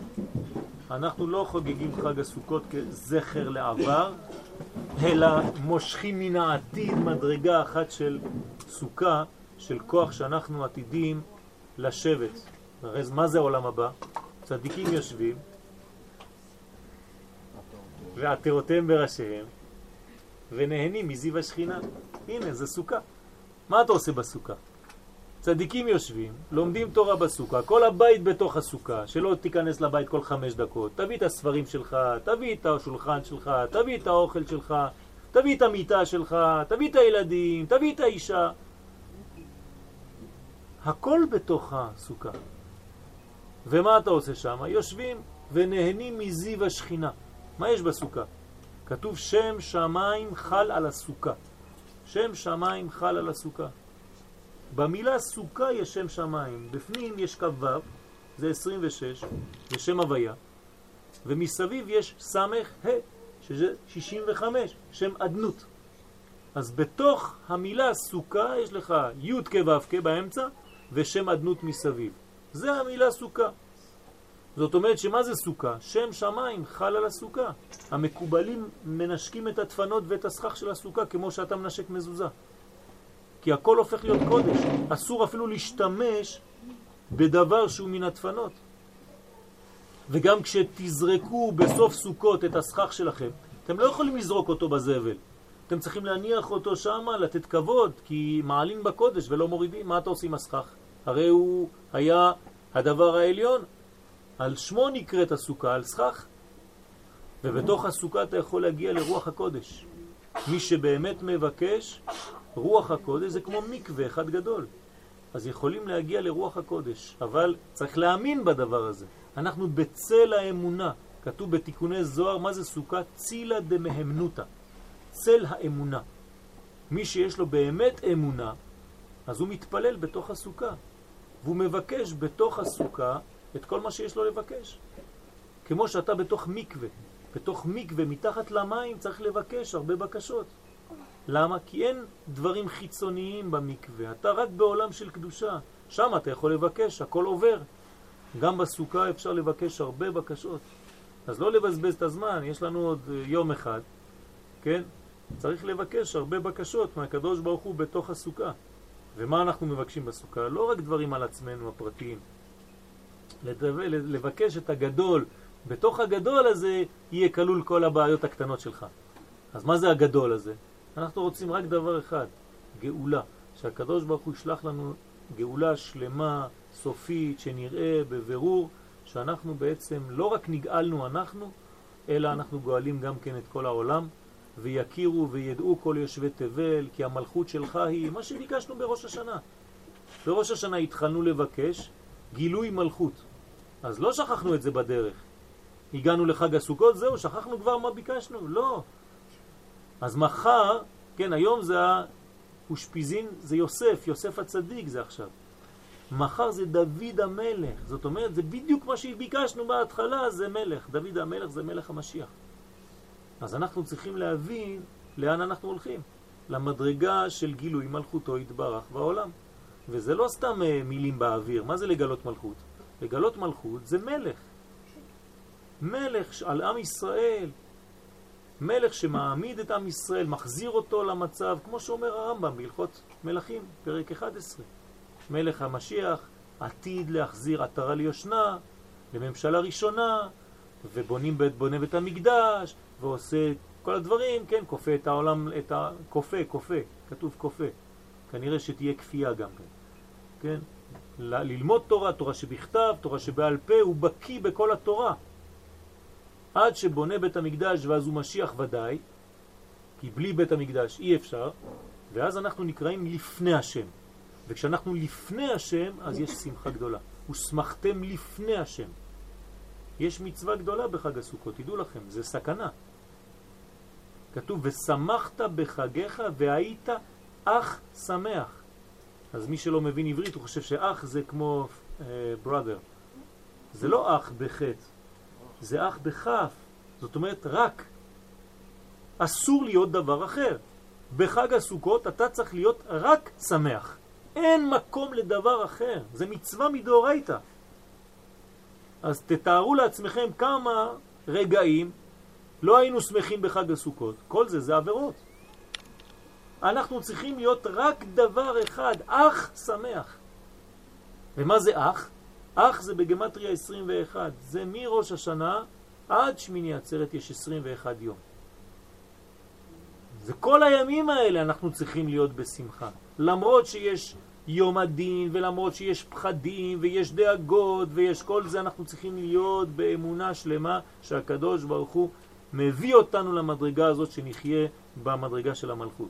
לכן אנחנו עושים סוכה, כדי להגיע למלכות הזאת. עתיד הקדוש ברוך הוא לעשות, כן, בחג הסוכות הגויים יבואו ויבקשו, גם אנחנו רוצים לעשות מצוות. מה ייתן להם הקדוש ברוך הוא? מצוות סוכה. היא נקראת, איך היא נקראת המצווה הזאת? קלה. מצווה קלה. מה זה קל? למה זה קל? מה זה סוכה? סתם אתה לוקח קרש, איפה שאתה לא הולך, אתה לא יכול לבנות סוכה. דרך אגב, כתוב בהלכה, מי שלא בנה סוכה, אפילו עד היום האחרון, עד השעה האחרונה, צריך לבנות סוכה. כלומר, מחר בבוקר אתה קם, עוד לא בנית סוכה, תבנה אותה. למה? כי יפה שעה אחת קודם. ככה כתוב בהלכה. אתה יכול לתקן עדיין. כל עוד הנר דולק, אה? אפשר לתקן. אז אם הנר דולק, אפשר לתקן. הנה מצוות אה, שמחת בית השואבה, פספסנו את היום הראשון. אז אמרנו, צוריאל אמר לי, נו בוא נעשה, אי אפשר ככה. אז החלטנו היום בבוקר, ככה מהר, לעשות את זה הערב. הרב אמר שהסוכה גמר וגאלו? בוודאי. בוודאי, אנחנו עם יוצאים כל מהבית. עם כל השמחה, נכון, נכון. זה שמביאים את השולחן והכלים כן. כן, כן. אז גלות מכפרת. מסתדר, כי אנחנו לא רוצים להישאר בסוכה, אנחנו רוצים לחזור לבית. מי זה בית? בית המקדש. ולכן רבי יהודה בגמרא, כן? למה הוא מש- משווה את הסוכה? לבית המקדש. ויעקב, יש פסוק מדהים, אנחנו אמרנו אותו מקודם. ויעקב נשא סוכותה, ויבנה לו בית. אני לא מבין, אם אתה נוסע לסוכות, תבנה סוכה. למה אתה בונה בית? כי האידיאל של הסוכה זה בית המקדש. כלומר, צריך לראות את הסוכה כבית בסוף, לא להישאר במצב הזה. לעלות מדרגה שהיא קבע. אנחנו לא רוצים קדושה ארעית, אנחנו רוצים קדושה קבועה. וקדושה קבועה זה בית המקדש. אז בינתיים אנחנו בסוכת ארעי. כלומר, נותנים לנו לטעום ממה שיהיה לעתיד לבוא. אבל זה לא עדיין פה. אז אנחנו תמיד שואפים לסוכה יותר גדולה, והאמת שבראש שלנו אנחנו צריכים לשאוף לבית המקדש. זאת הסוכה. להקים את סוכת דוד הנופלת, זה בית המקדש. זה הבית השלישי. ואז כשאנחנו נהיה במדרגה הזאת, אז נבין בכלל מה אנחנו מדברים. היום אנחנו עושים הכל אה, ליד, אנחנו לא יודעים בדיוק מה זה החגים. קצת טעם, יש אין טעם. אין טעם לפירות, אין טעם לשום דבר, כתוב בגמרא. מאז שחורבן בית המקדש, אין שום טעם בכלום. איבדנו את הטעם של הדברים. כשנגיע למדרגה הזאת, ועכשיו הדור הזה מתקדם וחוזר, אנשים מתחילים לטעום את הטעם של היהדות. ברוך השם, יש הרבה אנשים שמתקרבים. למה? כי נותנים להם טעמים. מי נותן טעמים? רק החסידות נותנת טעמים. ולכן רוב האנשים שמתקרבים היום לתורה, הם מתקרבים דרך החסידות. מי מחזיר בתשובה היום אנשים? או חב"ד, או ברסלב, או כל החסידים, כן? זה מה, שח... זה מה שהולך. זה מה שהולך. כלומר, אתה רוצה למשוך אנשים, אתה צריך לתת להם טעם למה שאתה אומר. מי נותן טעמים? אז בספרי חסידות נותנים טעם לדבר. אז אתה מבין שהמידות של הסוכה זה לא סתם מידות, זה דברים שאתה בונה, זה חלק מהמידות שלך, שבע מידות יש באדם, אז הוא בונה את המידות לפני שהוא שם כיפה על הראש, זה הסכך. אם שמת כיפה על הראש לפני שעשית את המידות, הסוכה שלך פסולה. מי שבנה את הסכך לפני הדפנות, הסוכה שלו פסולה. הוא צריך לחזור, לבנות קודם את הדפנות, ואחרי זה להניח את הכיפה על הראש. כלומר, הכל זה בניין של מידות. והלולב וארבעת המינים, כל ארבעת המינים, הם בעצם שבע. כי יש שלושה הדסים, שתי ערבות, לולב אחד ואתרוג אחד. אז מארבע עשית שבע, גם זה חלק. שלושה הדסים זה אברהם, יצחק ויעקב, שתי ערבות זה משה ואהרון, הלולב זה יוסף הצדיק, והאתרוג זה דוד המלך. עוד פעם אנחנו חוזרים לתוך הבניין הזה, וכל יום שאתה מזמין אורח, אתה לא מזמין אורח, אתה מזמין את הכוח של האורח. היום זה יוסף הצדיק. מה זה יוסף? איזה בחינה זה יוסף? בחינת היסוד. מה זה יסוד? חיבור, חיבור של אנשים. הנה, ברוך השם, אנחנו עושים מצוות שמחת בית השואבה. זה חיבור של אנשים. מי מחבר את האנשים? רק הכוח של יוסף. יוסף זה מלשון אספה, מחבר. זה כמו דבק, זה חיים. ולכן יש כוח. וכשאתם הולכים לבית כנסת בבוקר, אז עדיף לעשות את הנענועים של הלולב בתוך הסוכה לפני שהולכים לבית כנסת. כי בתוך הסוכה זה אנרגיה אחרת בכלל. אחרי זה תלך לבית כנסת ותעשה שם עם ההלב. אבל פה אתה צריך לעשות את העבודה כבר לפני. ואנחנו מברכים להישב בסוכה, שזה כולל הכל. ישיבה בסוכה. לא כתוב לאכול בסוכה או לשתות בסוכה, להישב בסוכה. מה זה להישב? הכל. אתה עכשיו מתיישב פה, אבל אתה דואג שזה יהיה סימן לבית המקדש. ולכן תעשה את הכל כדי להתקרב למדרגה הזאת. הרב, מה זה לטייל בסוכה? לטייל בסוכה זה כמו לטייל בגן עדן. אנחנו בגן עדן, סוכה זה כמו גן עדן לפני חטא אדם הראשון. ככה כתוב בספרים הקדושים, שסוכה זה גן עדן. ויהי בשלם סוכו. מה זה בשלם? שלמות. כשחוזרים לשלמות הכל מתוקן. כלומר כל החושים מתוקנים. האוזניים, חווה פגמה באוזן, נכון? היא שמעה לכל הנחש. בסוכה אנחנו צריכים לדבר דברים של קודש, אז אתה מתקן את האוזניים. צריך להסתכל. אז יש לך נוי בסוכה, יש מצווה ליפות את הסוכה, לעשות אותה כמה שיותר יפה, כדי לתקן את בחינת העיניים ולהסתכל תמיד, כי סוכה זה מלשון סכך, וסכך זה סחה ברוח הקודש, עסקה. שרה נקראת עסקה. כלומר, אפשר להסתכל ולתקן את העיניים על ידי הסתכלות בסכך של הסוכה. ואחרי זה מתקנים את החותם, את האף. כל החג הזה מלא ריח. ריח של פירות, ריח של הדרים, ריח של הדסים. זה הרבה ריח, חוש הריח מתוקן למרות שהוא לא נפגם אצל אדם הראשון. הוא נשאר מתוקן. אבל מפה אנחנו לוקחים את המשיח, והריחו ביראת השם, כתוב על המשיח. זה חוש הריח, זה מפותח מאוד בחג הסוכות. וחוש המישוש, נוגעים, אנחנו בונים את הסוכה, נוגעים בה, מחבבים את המצווה, מנשקים אותה. וחוש הטעם אוכלים, אוכלים בתוך הסוכה. כל החושים מתוקנים. ברגע שכל החושים מתוקנים, אתה חוזר למצב של אדם הראשון לפני החטא. אז לפני החטא זה מצב גדול מאוד. פה אתה יכול לקבל תורה, כי אם אתה לפני החטא, אדם הראשון היה חכם גדול. היה מקבל את כל התורה עד שמלאכים חשבו שהוא בעצמו הקדוש ברוך הוא.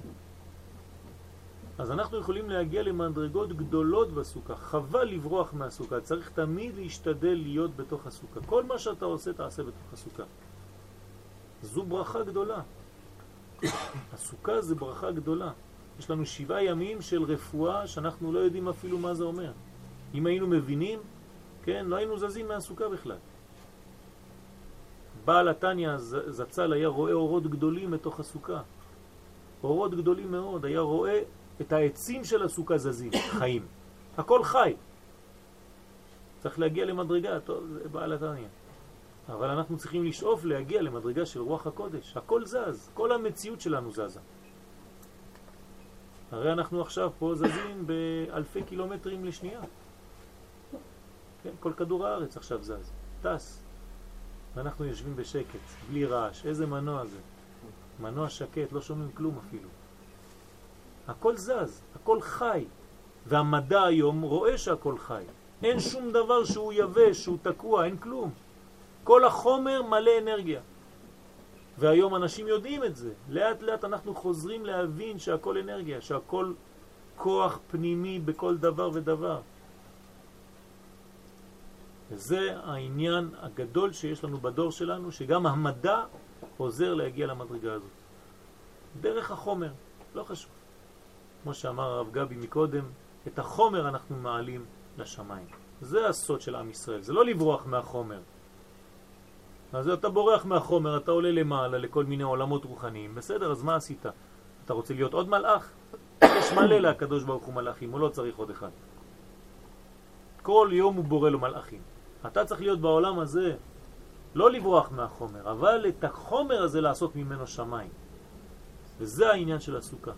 שם שמיים חל על הסוכה. מהחומר של הסוכה אתה עושה שמיים, מהפסולת של גורן ויקב אתה עושה שכר של הסוכה. מהדברים הכי כלום. מחר זה נקרא יום הערבה. מה זה יום הערבה? הושענא רבה, נקרא יום הערבה. מה זה ערבה? כלום, אין לה לא טעם ולא ריח. והיינו יורדים בזמן בית המקדש למקום שנקרא מוצא. כן, אתם יודעים איפה זה מוצא. וכותבים שם ערבות גדולות מאוד ומביאים אותם ושמים אותם על קרנות המזבח עד, עד כדי שהראש של הערבה היה יורד על המזבח עצמו. אז מה עושים עם, עם, עם דבר שאין לו טעם ואין לו ריח? זה רמז.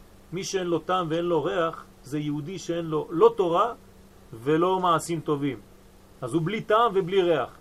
אומרים לו גם לך יש תיקון, אל תדאג. אפשר לטפל בך. גם אתה דבוק למזבח וכל עם ישראל מסתובב מסביב, זה הקפות.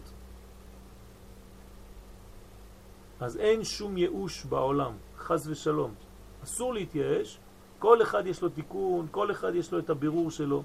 וברוך השם אנחנו בדור כזה שמאוד קל היום לחזור בתשובה, ממש קל. אתה נכנס לשיעור אחד, הנשמה שלך מתעוררת. אתה שומע ניגון אחד, הנשמה שלך מתעוררת. אני מכיר חבר שחזר בתשובה רק משיר, מניגון אחד ביום שבת אחרי הצהריים. הוא נכנס לאיזה מקום, התחילו לשיר שם ניגון, אפילו בלי מילים. הוא אמר, הייתי בתוך עולם אחר, זהו, החלטתי שזה העולם שלי. היום זה, זה מאוד קל, כמו שקל ליפול, גם קל לחזור. כי אנחנו ממש ברגעים האחרונים. אז לא לפספס את הרגעים האלה, אנחנו בזמן נפלא, מאוד מאוד חשוב. אסור להתייאש, צריך להיות באופטימיות גדולה, ומי שמחזיק מעמד, בעזרת השם, יחזיק מעמד, יתפוס בדברים שהם יציבים. כן, מה יציב? התורה. איך התורה נקראת? עץ חיים. עץ חיים היא למחזיקים בה. הנה זה הלולב, הלולב זה עץ, עץ חיים. תחזיק בלולב, עץ חיים היא למחזיקים בה. כל התורה, מי שמחזיק בתורה אין לו פחד. אפילו שיש זעזועים, שיש כל מיני קפיצות, שיש כל מיני נפילות וכל מיני פחדים בדורות האחרונים, ברגעים האחרונים של ההיסטוריה, לפני הגאולה, מי שמחזיק בדבר חזק, בנצח, אז הוא לא מפחד. ונצח זה תורה. כל השאר זה עליות וירידות, הכל כלום. אז אנחנו צריכים להחזיק בנצח הזה. הנצח הזה זה העץ, עץ חיים היא למחזיקים בה ותומכיה מאושר. אז אין לנו מה לעשות, רק הדבר הזה. ועם ישראל שותה את הדברים האלה, הוא מבין את הדברים האלה יותר ויותר, אין לו בעיה בכלל. לכן יש לנו חובה להפיץ כל אחד לדבר ולחזק את החברים שלו. חבל, כשאתה אוהב מישהו, אתה רוצה שהוא יהיה גם כן בתוך הרכבת, הרכבת שהולכת לחיים, לא הרכבת שהולכת לאושוויץ. עכשיו אנחנו ברכבות חדשות, רכבות שהולכות לכיוון הגאולה. אז אתה, אם אתה אוהב את החברים שלך, תביא אותם לרכבת. תמשוך אותם, אפילו שהם רצים קצת מאחורה, תמשוך אותו, תרים אותו לרכבת. אין לו כרטיס, נסדר לו בתוך הרכבת, אל תדאג. זה הברכה של היום. כולם צריכים לעלות לרכבת הזאת. זה, זה, זה הכוח, כן, של, ה, של, ה, של השמחה. בכבוד, זה צוריאל, זה לא אני. כן. הוא התחיל. זה הכל בגללו. הנה, יש לנו פה, ברוך השם, ידיד שראה דברים גדולים בחיים שלו, ממש אנשים גדולים. היה לו זכות לחיות עם אנשים חכמים מאוד, גדולים מאוד. אי אפשר לספר דברים, אבל הנה עד, חי. הוא ראה דברים שכולם היו חולמים לראות. והיום הוא מבין את הדברים האלה שהוא ראה, ברוך השם. יש אנשים גדולים בעולם שלנו, אנחנו לא רואים אותם, או שהם לידינו ואנחנו לא שמים לב. וצריך להיזהר לפתוח את העיניים. לא אלמן ישראל. לא אלמן ישראל. גם היום יש אנשים שיש להם גילוי של אליהו הנביא, גם היום יש אנשים שהם חכמים, וצריך למצוא כיוון ולהתקדם, להפסיק לשאול שאלות סתם, סתם של ספק, של עמלק, אתה תמיד מחוץ לענן. כנס לתוך הענן, כנס לתוך עם ישראל, לתוך הכלל, שם תמצא את האור.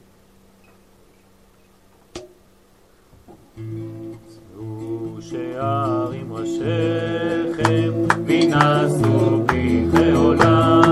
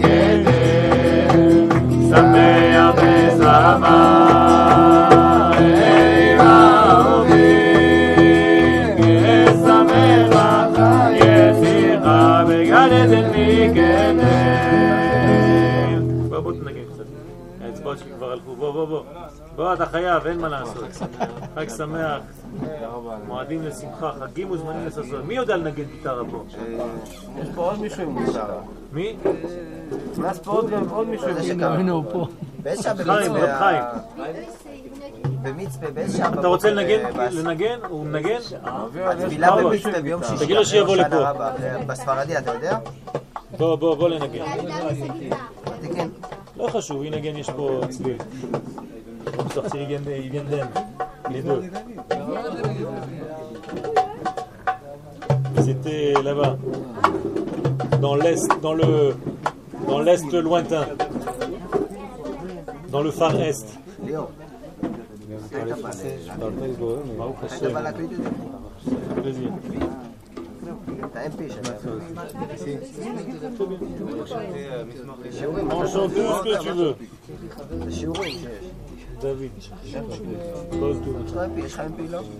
D'où vous venez Ça n'est avec Had. Bah Pardon Avant ça.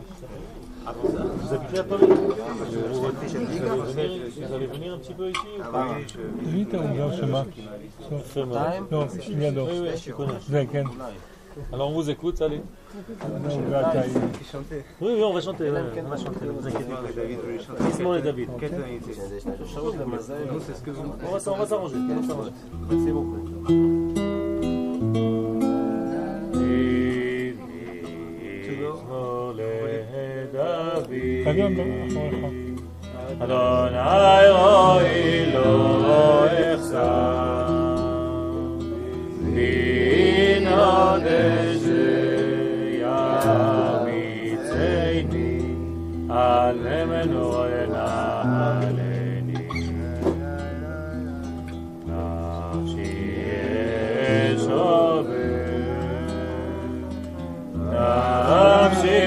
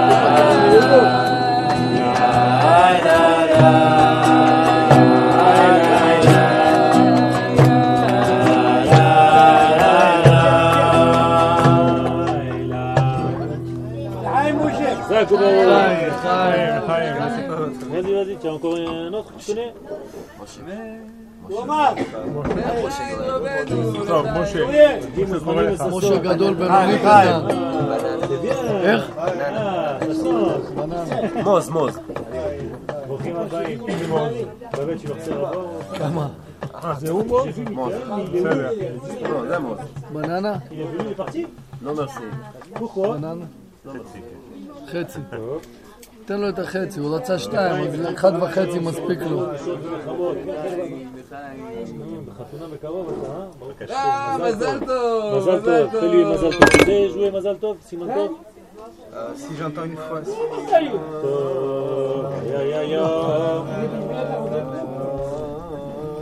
Siman, siman,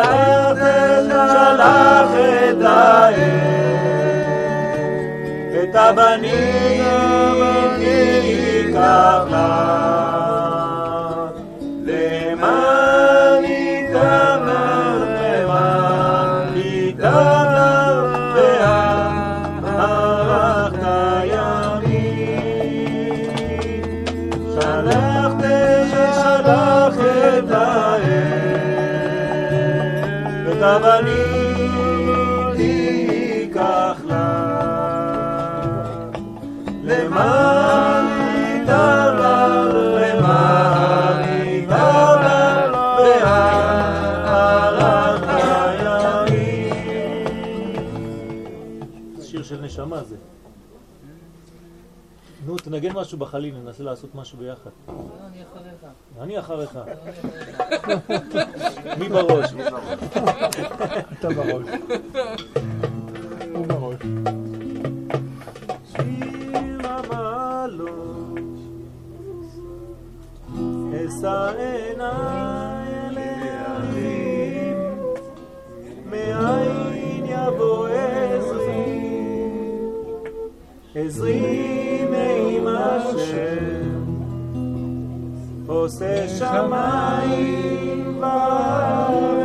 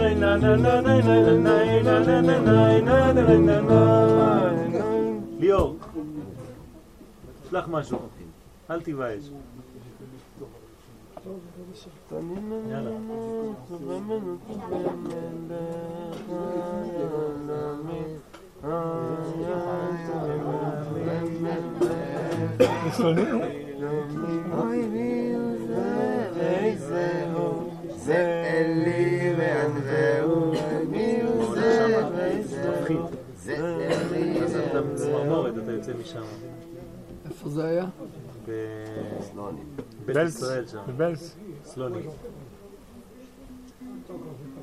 אלפי אנשים ששרים ביחד.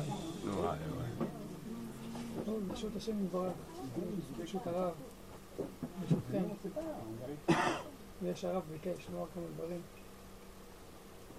אה, אני חושב שהרב אה, כבר אמר בערך הכל. רק אולי מנקודת מבט שלי אני יכול להוסיף דבר קטן, שבעצם סוכות בשבילי מסמל בעיקר אחדות. כשאני הייתי קטן שאלתי מה זה ארבעת המינים, כאילו מה זה מסמל. אז הסבירו לי את ההסבר הידוע, זה כל עם ישראל, יש את האחד שיש לו מעשים טובים ויש לו גם תורה, זה האתרוג. יש את זה שהוא, יש לו תורה אבל אין לו מעשים טובים. וכל ה- כן, זה הדרך, כל ארבעת המינים. והיום כשאני מסתכל אני אומר, באמת, תראה מה זה. לא סתם כתוב בהלכה שאם חסר לך את אחד מהמינים, אז הכל פסול, אין לך על מה לברך, אין לך בכלל את המצווה של הלולב, את המצווה של ארבעת המינים, כי בעצם אפילו לאתרוג שיש לו מעשים טובים ויש לו תורה, הוא לא שווה כלום אם אין לו את הערבה. כנ"ל לגבי הלולב, כנ"ל לגבי ההדסים. זאת אומרת שהעבודה שלנו, בשביל שנזכה למצוות סוכה, למצוות אמונה, למצוות אה, להגיע לעולם הבא, לגאולה, כל מה שהרב הזכיר, זה בעיקר על ידי אחדות, כי סך הכל אין צדיק בארץ אשר יעשה טוב ולא יחטא. זאת אומרת, אדם לא יכול לדון לא את עצמו ולא את האחרים על פי האידיאל של עצמו, מה שהוא חושב שאיך שצריך להיות. העיקר זה להסתכל על הנקודות הטוב- הטובות שיש בכל אחד, ו... ועל ידי זה בעצם אנחנו נזכה לקבל את מה שהשם ברוך רוצה שנרצה לקבל בעצם. זה יתעורר אצלנו בעזרת השם. אז בהלכה יש כל מיני עצות, איך לאגוד את הלולב, איך כזה, יש כאלה שמים את ההדסים צד ימין, את הערבות צד שמאל, יש כאלה עושים סדר אחר, פה הדסים, פה הדסים, ערבות. אבל העיקר זה שלא יהיה חציצה בינך לבין ארבעת המינים. שלא יהיה שום חציצה, שלא שום דבר שמפריד. אם יש משהו שמפריד, אם יש רוצץ, אז זה הכל פסול. אתה צריך להתחבר לזה. ואחרי שאתה אוגד את כל ארבעת, את כל השלושת המינים יותר נכון, הכל אה, כהלכה, אז אתה בעצם מקבל את האתרוג. שהאתרוג זה בעצם המלכות. זה בעצם מה שאנחנו, זה התכלית בעצם. שהאתרוג, שכתוב בתורה, התיאור של האתרוג, אז כתוב פרי עץ הדר. אז שואלים למה דווקא אתרוג? יש הרי עוד פירות הדר. אז ראיתי שכתוב כי זה פרי שהוא דר כל השנה על העץ. משהו כזה, נכון הרב? כל השנה דר על העצים. יש כמה פירושים. כן, יש, ראיתי את המדרש הזה. וראיתי אה, פירוש יפה שמסביר למה דווקא זה שהוא דר על העצים כל השנה הופך אותו להיות הכי ראוי להיות אחד מארבעת המינים.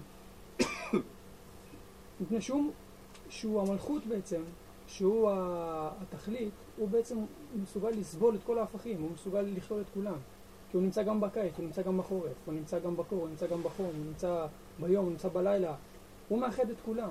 זאת אומרת, אחרי שאנחנו עושים את העבודה, כל אחד מביא את מה שהוא בא להביא, ומקבל את השני, שגם הוא צריך להביא משהו שהוא שונה ממה שאני יכול להביא, ועובדים את הכל בלי שום חציצות, כהלכה, אנחנו מקבלים בעצם את האתרוג, שהוא מקבל את כולם וכולל את כולם, שזה המלכות. אז באמת, בעזרת השם, יהיה רצון ש...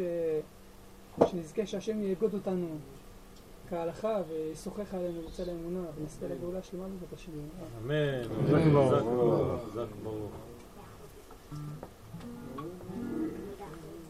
חזק וברוך. חזק וברוך. חזק וברוך. מה, כוורת אתה עוד בכוורת?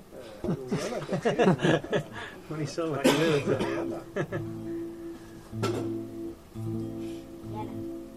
כבר עשיתי את כל הסיבוב פה. אה, אה, כוורת זה בראש. כוורת זה בראש. לא, לא הכנתי.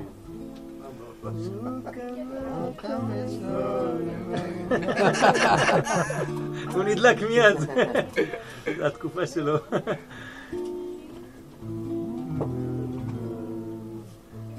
אתה לא מאמין, תשאל את ברוך.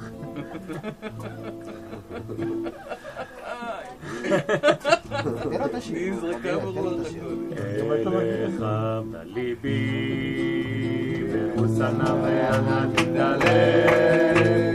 אליך חמד ליבי, וחוסנה וענתי אליך חמד ליבי, וחוסנה וענתי אליך בליבי. משה, tu veux parler Tu veux pas dire quelque chose אליך חמד ליבי, וחוסנה וענתי אליך חמד ליבי, וחוסנה וענתי אליך minuit un peu plus ici, minuit ici, הוסנה ואל תתעלם, בעזרת השם, תודה רבה, אליך חמדה ליבי, והוסנה ואל תתעלם, אליך חמדה ליבי, והוסנה ואל תתעלם, ליהודים ליהודים, הייתה בשמחה וששון בעיקר ליהודים ליהודים הייתה אורה ושמחה וששון בעיקר ליהודים ליהודים הייתה אורה ושמחה וששון בעיקר ליהודים ליהודים הייתה אורה ושמחה וששון בעיקר נגילה הללויה נגילה נגילה הללויה נגילה בזמן בזמן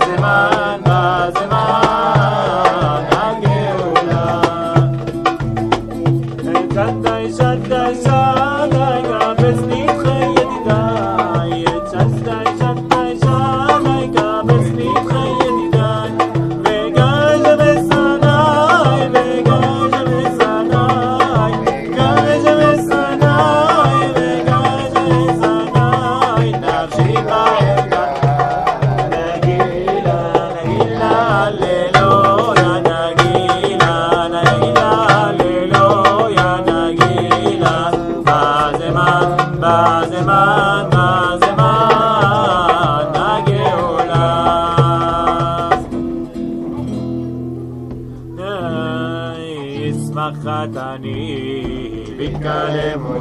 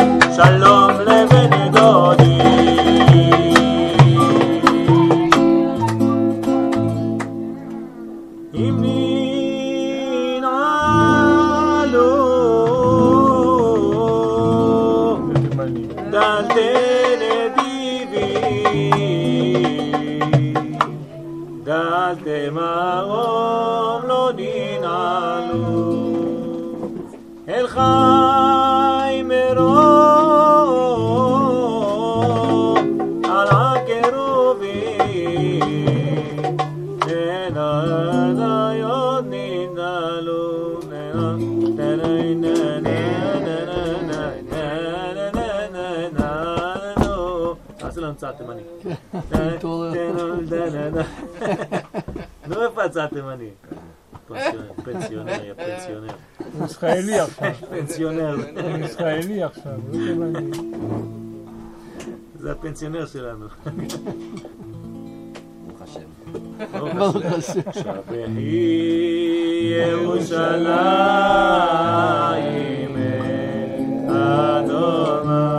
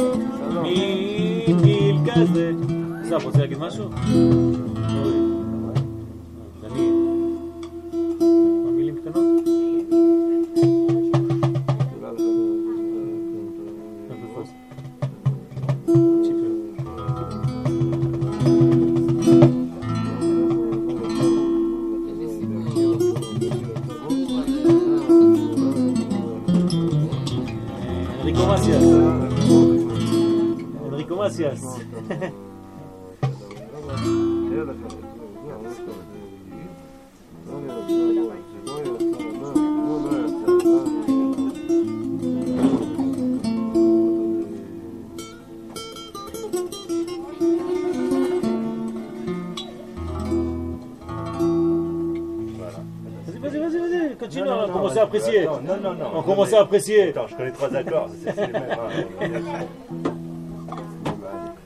אבשלום. חסידות לובלין. כן. היה שם אדם אחד שהיה היה רואה הכל, היה רואה את כל העולם בבת אחת. החוזה. חוזה. אמרו לו ככה כי הכל היה חיזיון אחד מוחלט מולו. ו- ובגיל צעיר הוא לא, לא החזיק מעמד מול כל זה. יותר מדי, יותר מדי עולם לראות, יותר מדי היעלם, יותר מדי דברים קשים שקרו בעולם. כן. הוא קשר במטפחת את העיניים שלו, ושבע שנים הוא לא הוריד את המטפחת. מספרים שהיום שבו הוא הוריד את המטפחת, הוא מצא דבר שראוי לראות בשבילו, היה בבוקר של יום, בחג הסוכות. בבוקר אחרי, אחרי תפילת עמידה, לפני, לפני הלל, שכולם הוציאו את ה... הוציאו את ארבעת המינים שלהם, מסתבר ככה. החוזה בתוך בית כנסת ורכרח לכל הכיוונים, היה איזה ריח שתפס את החיריים שלו. ככה הוא הסתובב בין כל הספסלים. עד שהוא הגיע לאיזה יהודי אחד, שאל אותו, "ת- אפשר ללכת את האתרוג שלך? הוא הגיש לו את האתרוג שלו, הלך את האתרוג. אמר לו, ספר לי, ספר לי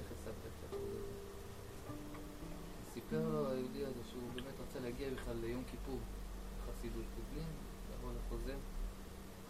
הוא יצא לדרך בכרכרה שלו, ואיכשהו הדרך קצת הלך לאיבוד, וקצת הסתבך. וככה, לקראת אה, בין השמשות, שכבר כבר היה כמעט שמה, נתקע לו הגלגל של העגלה עמוק בתוך הבוץ, ולא היה שום סיכוי להוציא משם. הוא ניסה לדחוף בכוח, וניסה לשים אבנים, ולסדר עניינים, ולהכות ב... הפרד שלו כמה שהוא רק היה יכול, העגלה לא זזה. פתאום בתוך כל הניסיונות האלה, פתאום הוא רואה שכבר שקעה השמש ויום כיפור הגיע והוא נמצא בשום מקום ואין לו לא מחזור ולא לא משהו לאכול ככה לקראת הצום, שום דבר. מצא את עצמו לחלוטין לבד מול הבורא באמצע הים. בגלל שהוא היה בן אדם פשוט, הוא אמר לבורא עולם, תשמע, אני, אין לי, לי לא כל נדרי ולא את הווידויים ולא שום דבר, אני... אני אגיד לך את האלף בית. אומר לך את כל האלף בית, ואתה כבר תרכיב מזה את התפילות. וככה הוא התחיל לומר א', ב', ג', ד', סיים, הגיע לו ת', התחיל שוב מאלף, התפלל מכל הלב, כאילו, בצורה הכי מופשטת, הניצוצות מהאותיות, בלי...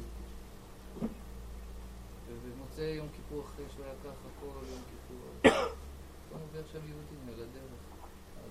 הגלגל עדיין תקוע. אז אמר לו שים יד, ביחד הם הצליחו להרים את הכרכרה, והיהודי התיישב לידו, ביקש ממנו טרמפ, נתן לו טרמפ, ולפני שהוא ירד הוא ראה שיש לו לטרמפיסט המון סוגים בתיק. אמר לו מאיפה כל אלה? הוא אמר אני מוכר. עכשיו כבר כל החסידי לובלין הם יקים וכולם התארגנו כבר. אז ניתן לך אחד אה, מתנה. לפני שהוא ירד יושב ברחוב. וזה מה שהוא סיפר לאדמו"ר מלובלין. ואדמו"ר מלובלין אז פתח את המטפחת שלו והציץ באתרוג ככה ואמר לו, דע לך שהאתרוג הזה הוא אתרוג, לא סתם אתרוג, זה אליהו הנביא מי שפגש לו כמובן. והאתרוג הזה נקטף מפרדס קושטא, מגן העדן העליון, במיוחד לכבודך. סיפור פשוט, אבל הנקודה הייתה שהוא נתן תפילה מכל הלב, ככה בצורה כזאת טהורה של משהו נקי לגמרי, שהאתרוג הוא כנגד הלב. רחמן מעלי בבית, רוצה את ה- את הלב שלנו, שום דבר אחר. חזק וברוך. יישר כוח. אז אני כשאני שומע אה, דברי תורה או סיפורי חסידות, ובטח דברי תורה, זה תמיד לוקח אותי לאיפה שאני בזמן. כשהרב דיבר, אה, צועד לי וכולם פה דיברו, וגם עכשיו פתאום הסיפור הזה מלובלין, אה, החוזה אה, היה מאוד פעיל בניסיון להביא את הגאולה. הוא היה פסיבי, הוא דרש מהחסידים שלו ומהתלמידים שלו, היה לו מאבק מאוד קשה עם כל החסידים בכלל. הוא אה, פעל באופן מעשי להביא את הגאולה, זה היה מילים של אה, נפוליאון מסתובב בעולם וכבש את כל העולם. הוא מאוד ראה בת, בתהליך הזה אה, אפשרות לתחילתה של, של, להתחלת מלחמת גוג ומגוג. הוא עשה הרבה מאוד דברים מעשיים בשביל שזה יקרה. והיה לו תלמיד, תלמיד המובהק שלו, היהודי מפשיסטחה, אה, שהוא ידע שהוא אמור להיות הממשיך שלו. החוזה ידע שהתלמיד הזה צריך להיות היורש שלו, והוא בשקט מאוד, הוא לא פעל, אבל זה, שהוא לא פעל, זה הייתה את הפעולה, הוא היה מאוד אה, נגד הקביעה. הוא אמר שאם הקדוש ברוך הוא ירצה שזה תהיה גאולה, אז הוא יפעל ככה, ואם אנחנו, אנחנו לא יודעים, אולי אנחנו נותנים את הכוח שלנו למקום אחר, ושם הייתה מלחמה מאוד גדולה. וכשהיהודי מפשיך, מפשיך אה, נפטר, המגיד מפשיסחה, שהיה גם תלמיד של החוזה מלובלין, היא לא הגיעה ללובלין, עד שהחוזה ממש על ערש דווי קרא לו. הוא אומר לו, תגיד, מה, איפה, איפה טעיתי? הוא אמר לו, הוא סיפר לו סיפור על איזה חסיד, שעלה עם החסידים שלו לארץ ישראל, ערב ראש השנה היו באונייה, הייתה סערה גדולה בלב ים, ערב ראש השנה, החסיד הזה ראה שהאונייה חושבת להישבר, וביקש מהתלמידים להוציא שופר, ותקע כל הלילה, כל הלילה תקע בשופר, עד שהעיר היום והסערה שכחה. אומר לו, אומר לו, תשמע, אם החסיד הזה היה תוקע בשביל להביא את הגאולה, בשביל להיגאל מה- מהסירה, מה- מה- מהסערה, האונייה הייתה טובעת. הוא לא תקע בים כל הלילה, כלומר, אם מצווה לפחות נספיק עוד מצווה אחת לפני. בגלל זה הם ניצלו. כשהרב סיפר על העץ חיים, אני אספר את זה בענווה, באמת. על האחיזה הזאת מול הסערות, אני אתחיל את זה אחרת. כשיצאתי בחצוריל על, ה, על, ה, על הקורבנות, אז אני קראתי דבר של, של בעל שפת אמת, שגם כן יש, בכל היום כתוב מנחתם ונזקיהם, וביום הרביעי לא כתוב ומנחתה, כתוב מנחתם. הוא מסביר, הבעל השפת אמת, שיום רביעי זה נצח, כנגד נצח. וו' זה ו' החיבור.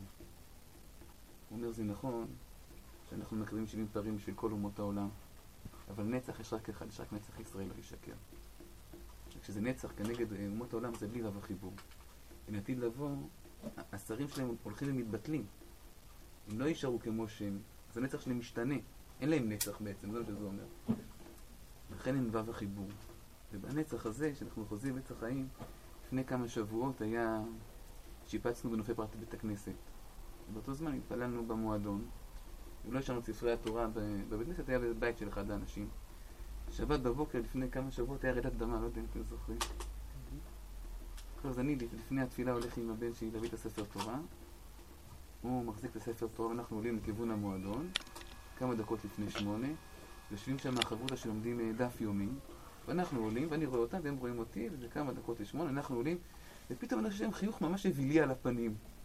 ואני אומר לעצמי, טוב, הם שמחים מאוד לראות אותי, אבל מה החיוך האידיוטי הזה כאילו על הפנים שלהם? וכשאנחנו נכנסים, אומרים לי, מה, לא הרגשת? אמרתי להם, לא, אומרים לי, מה לא הרגשת? הייתה רעידת אדמה. אמרתי, כן, שמעתי שהשלט זז, אבל לא... לא הרגשתי. עכשיו שהרב דיבר על, אה, על האחיזה הזאת בעץ החיים, זה נראה לי פשיטה. זה באמת שאתה שם. אחוז, שום, שום, אה, שום שערה לא מטלטלת. כשדיברת על האחדות של עם ישראל. אתמול קרה לי משהו נורא, באמת נורא. אה, אנחנו עושים איזה סיפור ארוך, אבל הגענו אתמול לתחנה מרכזית עם איזה ילדה, עם בחורה, שמחפשת את אחותה, שהיא יודעת שהיא זונה ונרקומנית בתחנה המרכזית. וחיפשנו אותה, הלכנו יחד עם הבחורה לחפש אותה. והדרך למצוא כזאת גברת זה להתחיל לשאול את כל הנרקומנים שם בסביבה. אתה מכיר את זאת, אתה מכיר את זאת? וכך מפה לשם השמועה עושה לה כנפיים, ומתחילה המולה, וכל מיני באים ויוצאים ונכנסים והולכים, ובעצם מובילים אותך לקראת הגברת הזאת. וכשאנחנו הולכים להתקרבים, היא בעצם הולכת ובורחת, היא לא רוצה בעצם לפגוש את אחותה. והיא עושה איזה מין סיבוב, ואני שומע אותה פונה, הייתה איתנו כתבת, פונה אליה, והיה הרבה, היא באה אלינו מאחורה במפתיע, אומרת לה, את ככה וככה, ואני מרגיש שהולך להיות שם משהו מאוד אלים, ואני מסתובב בשביל להפריד, והיא ירקה עליה, ואני נכנסתי באמצע וחטפתי חתיכת יריקה מזונה נרקומנית בפרצוף. ולא הגבתי. כאילו, אמרתי לעצמי, היא כל כך בשפל, שמה שנשאר לי, רק רחמים על, על, על הבחורה הזאת. אחר כך הכל המשיך, היא מצאה את זאת, אחר כך אמרתי לזה, דני, יש הרבה מקווה שעשית בחיים שלך. זה המקווה הכי טוב שקרה לך. זה, זה איך שהצורות שלי, היו פה חמוד. יישר כוח. נו, תראה מה זה? אפילו שאין לו שיעור. יש לי מקווה. חיבר את כולם ביחד. זה, זה המקווה היחידי שאתה לא רוצה שיהיה לו שיעור.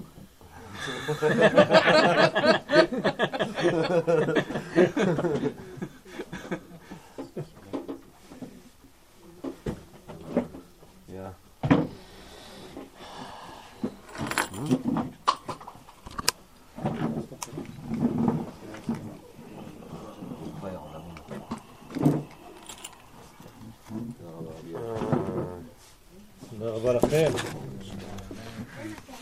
מחר כרגיל, בעזרת השם. תפילה בשש, ביום בשבע. לא, עכשיו שמעת, אתה חייב.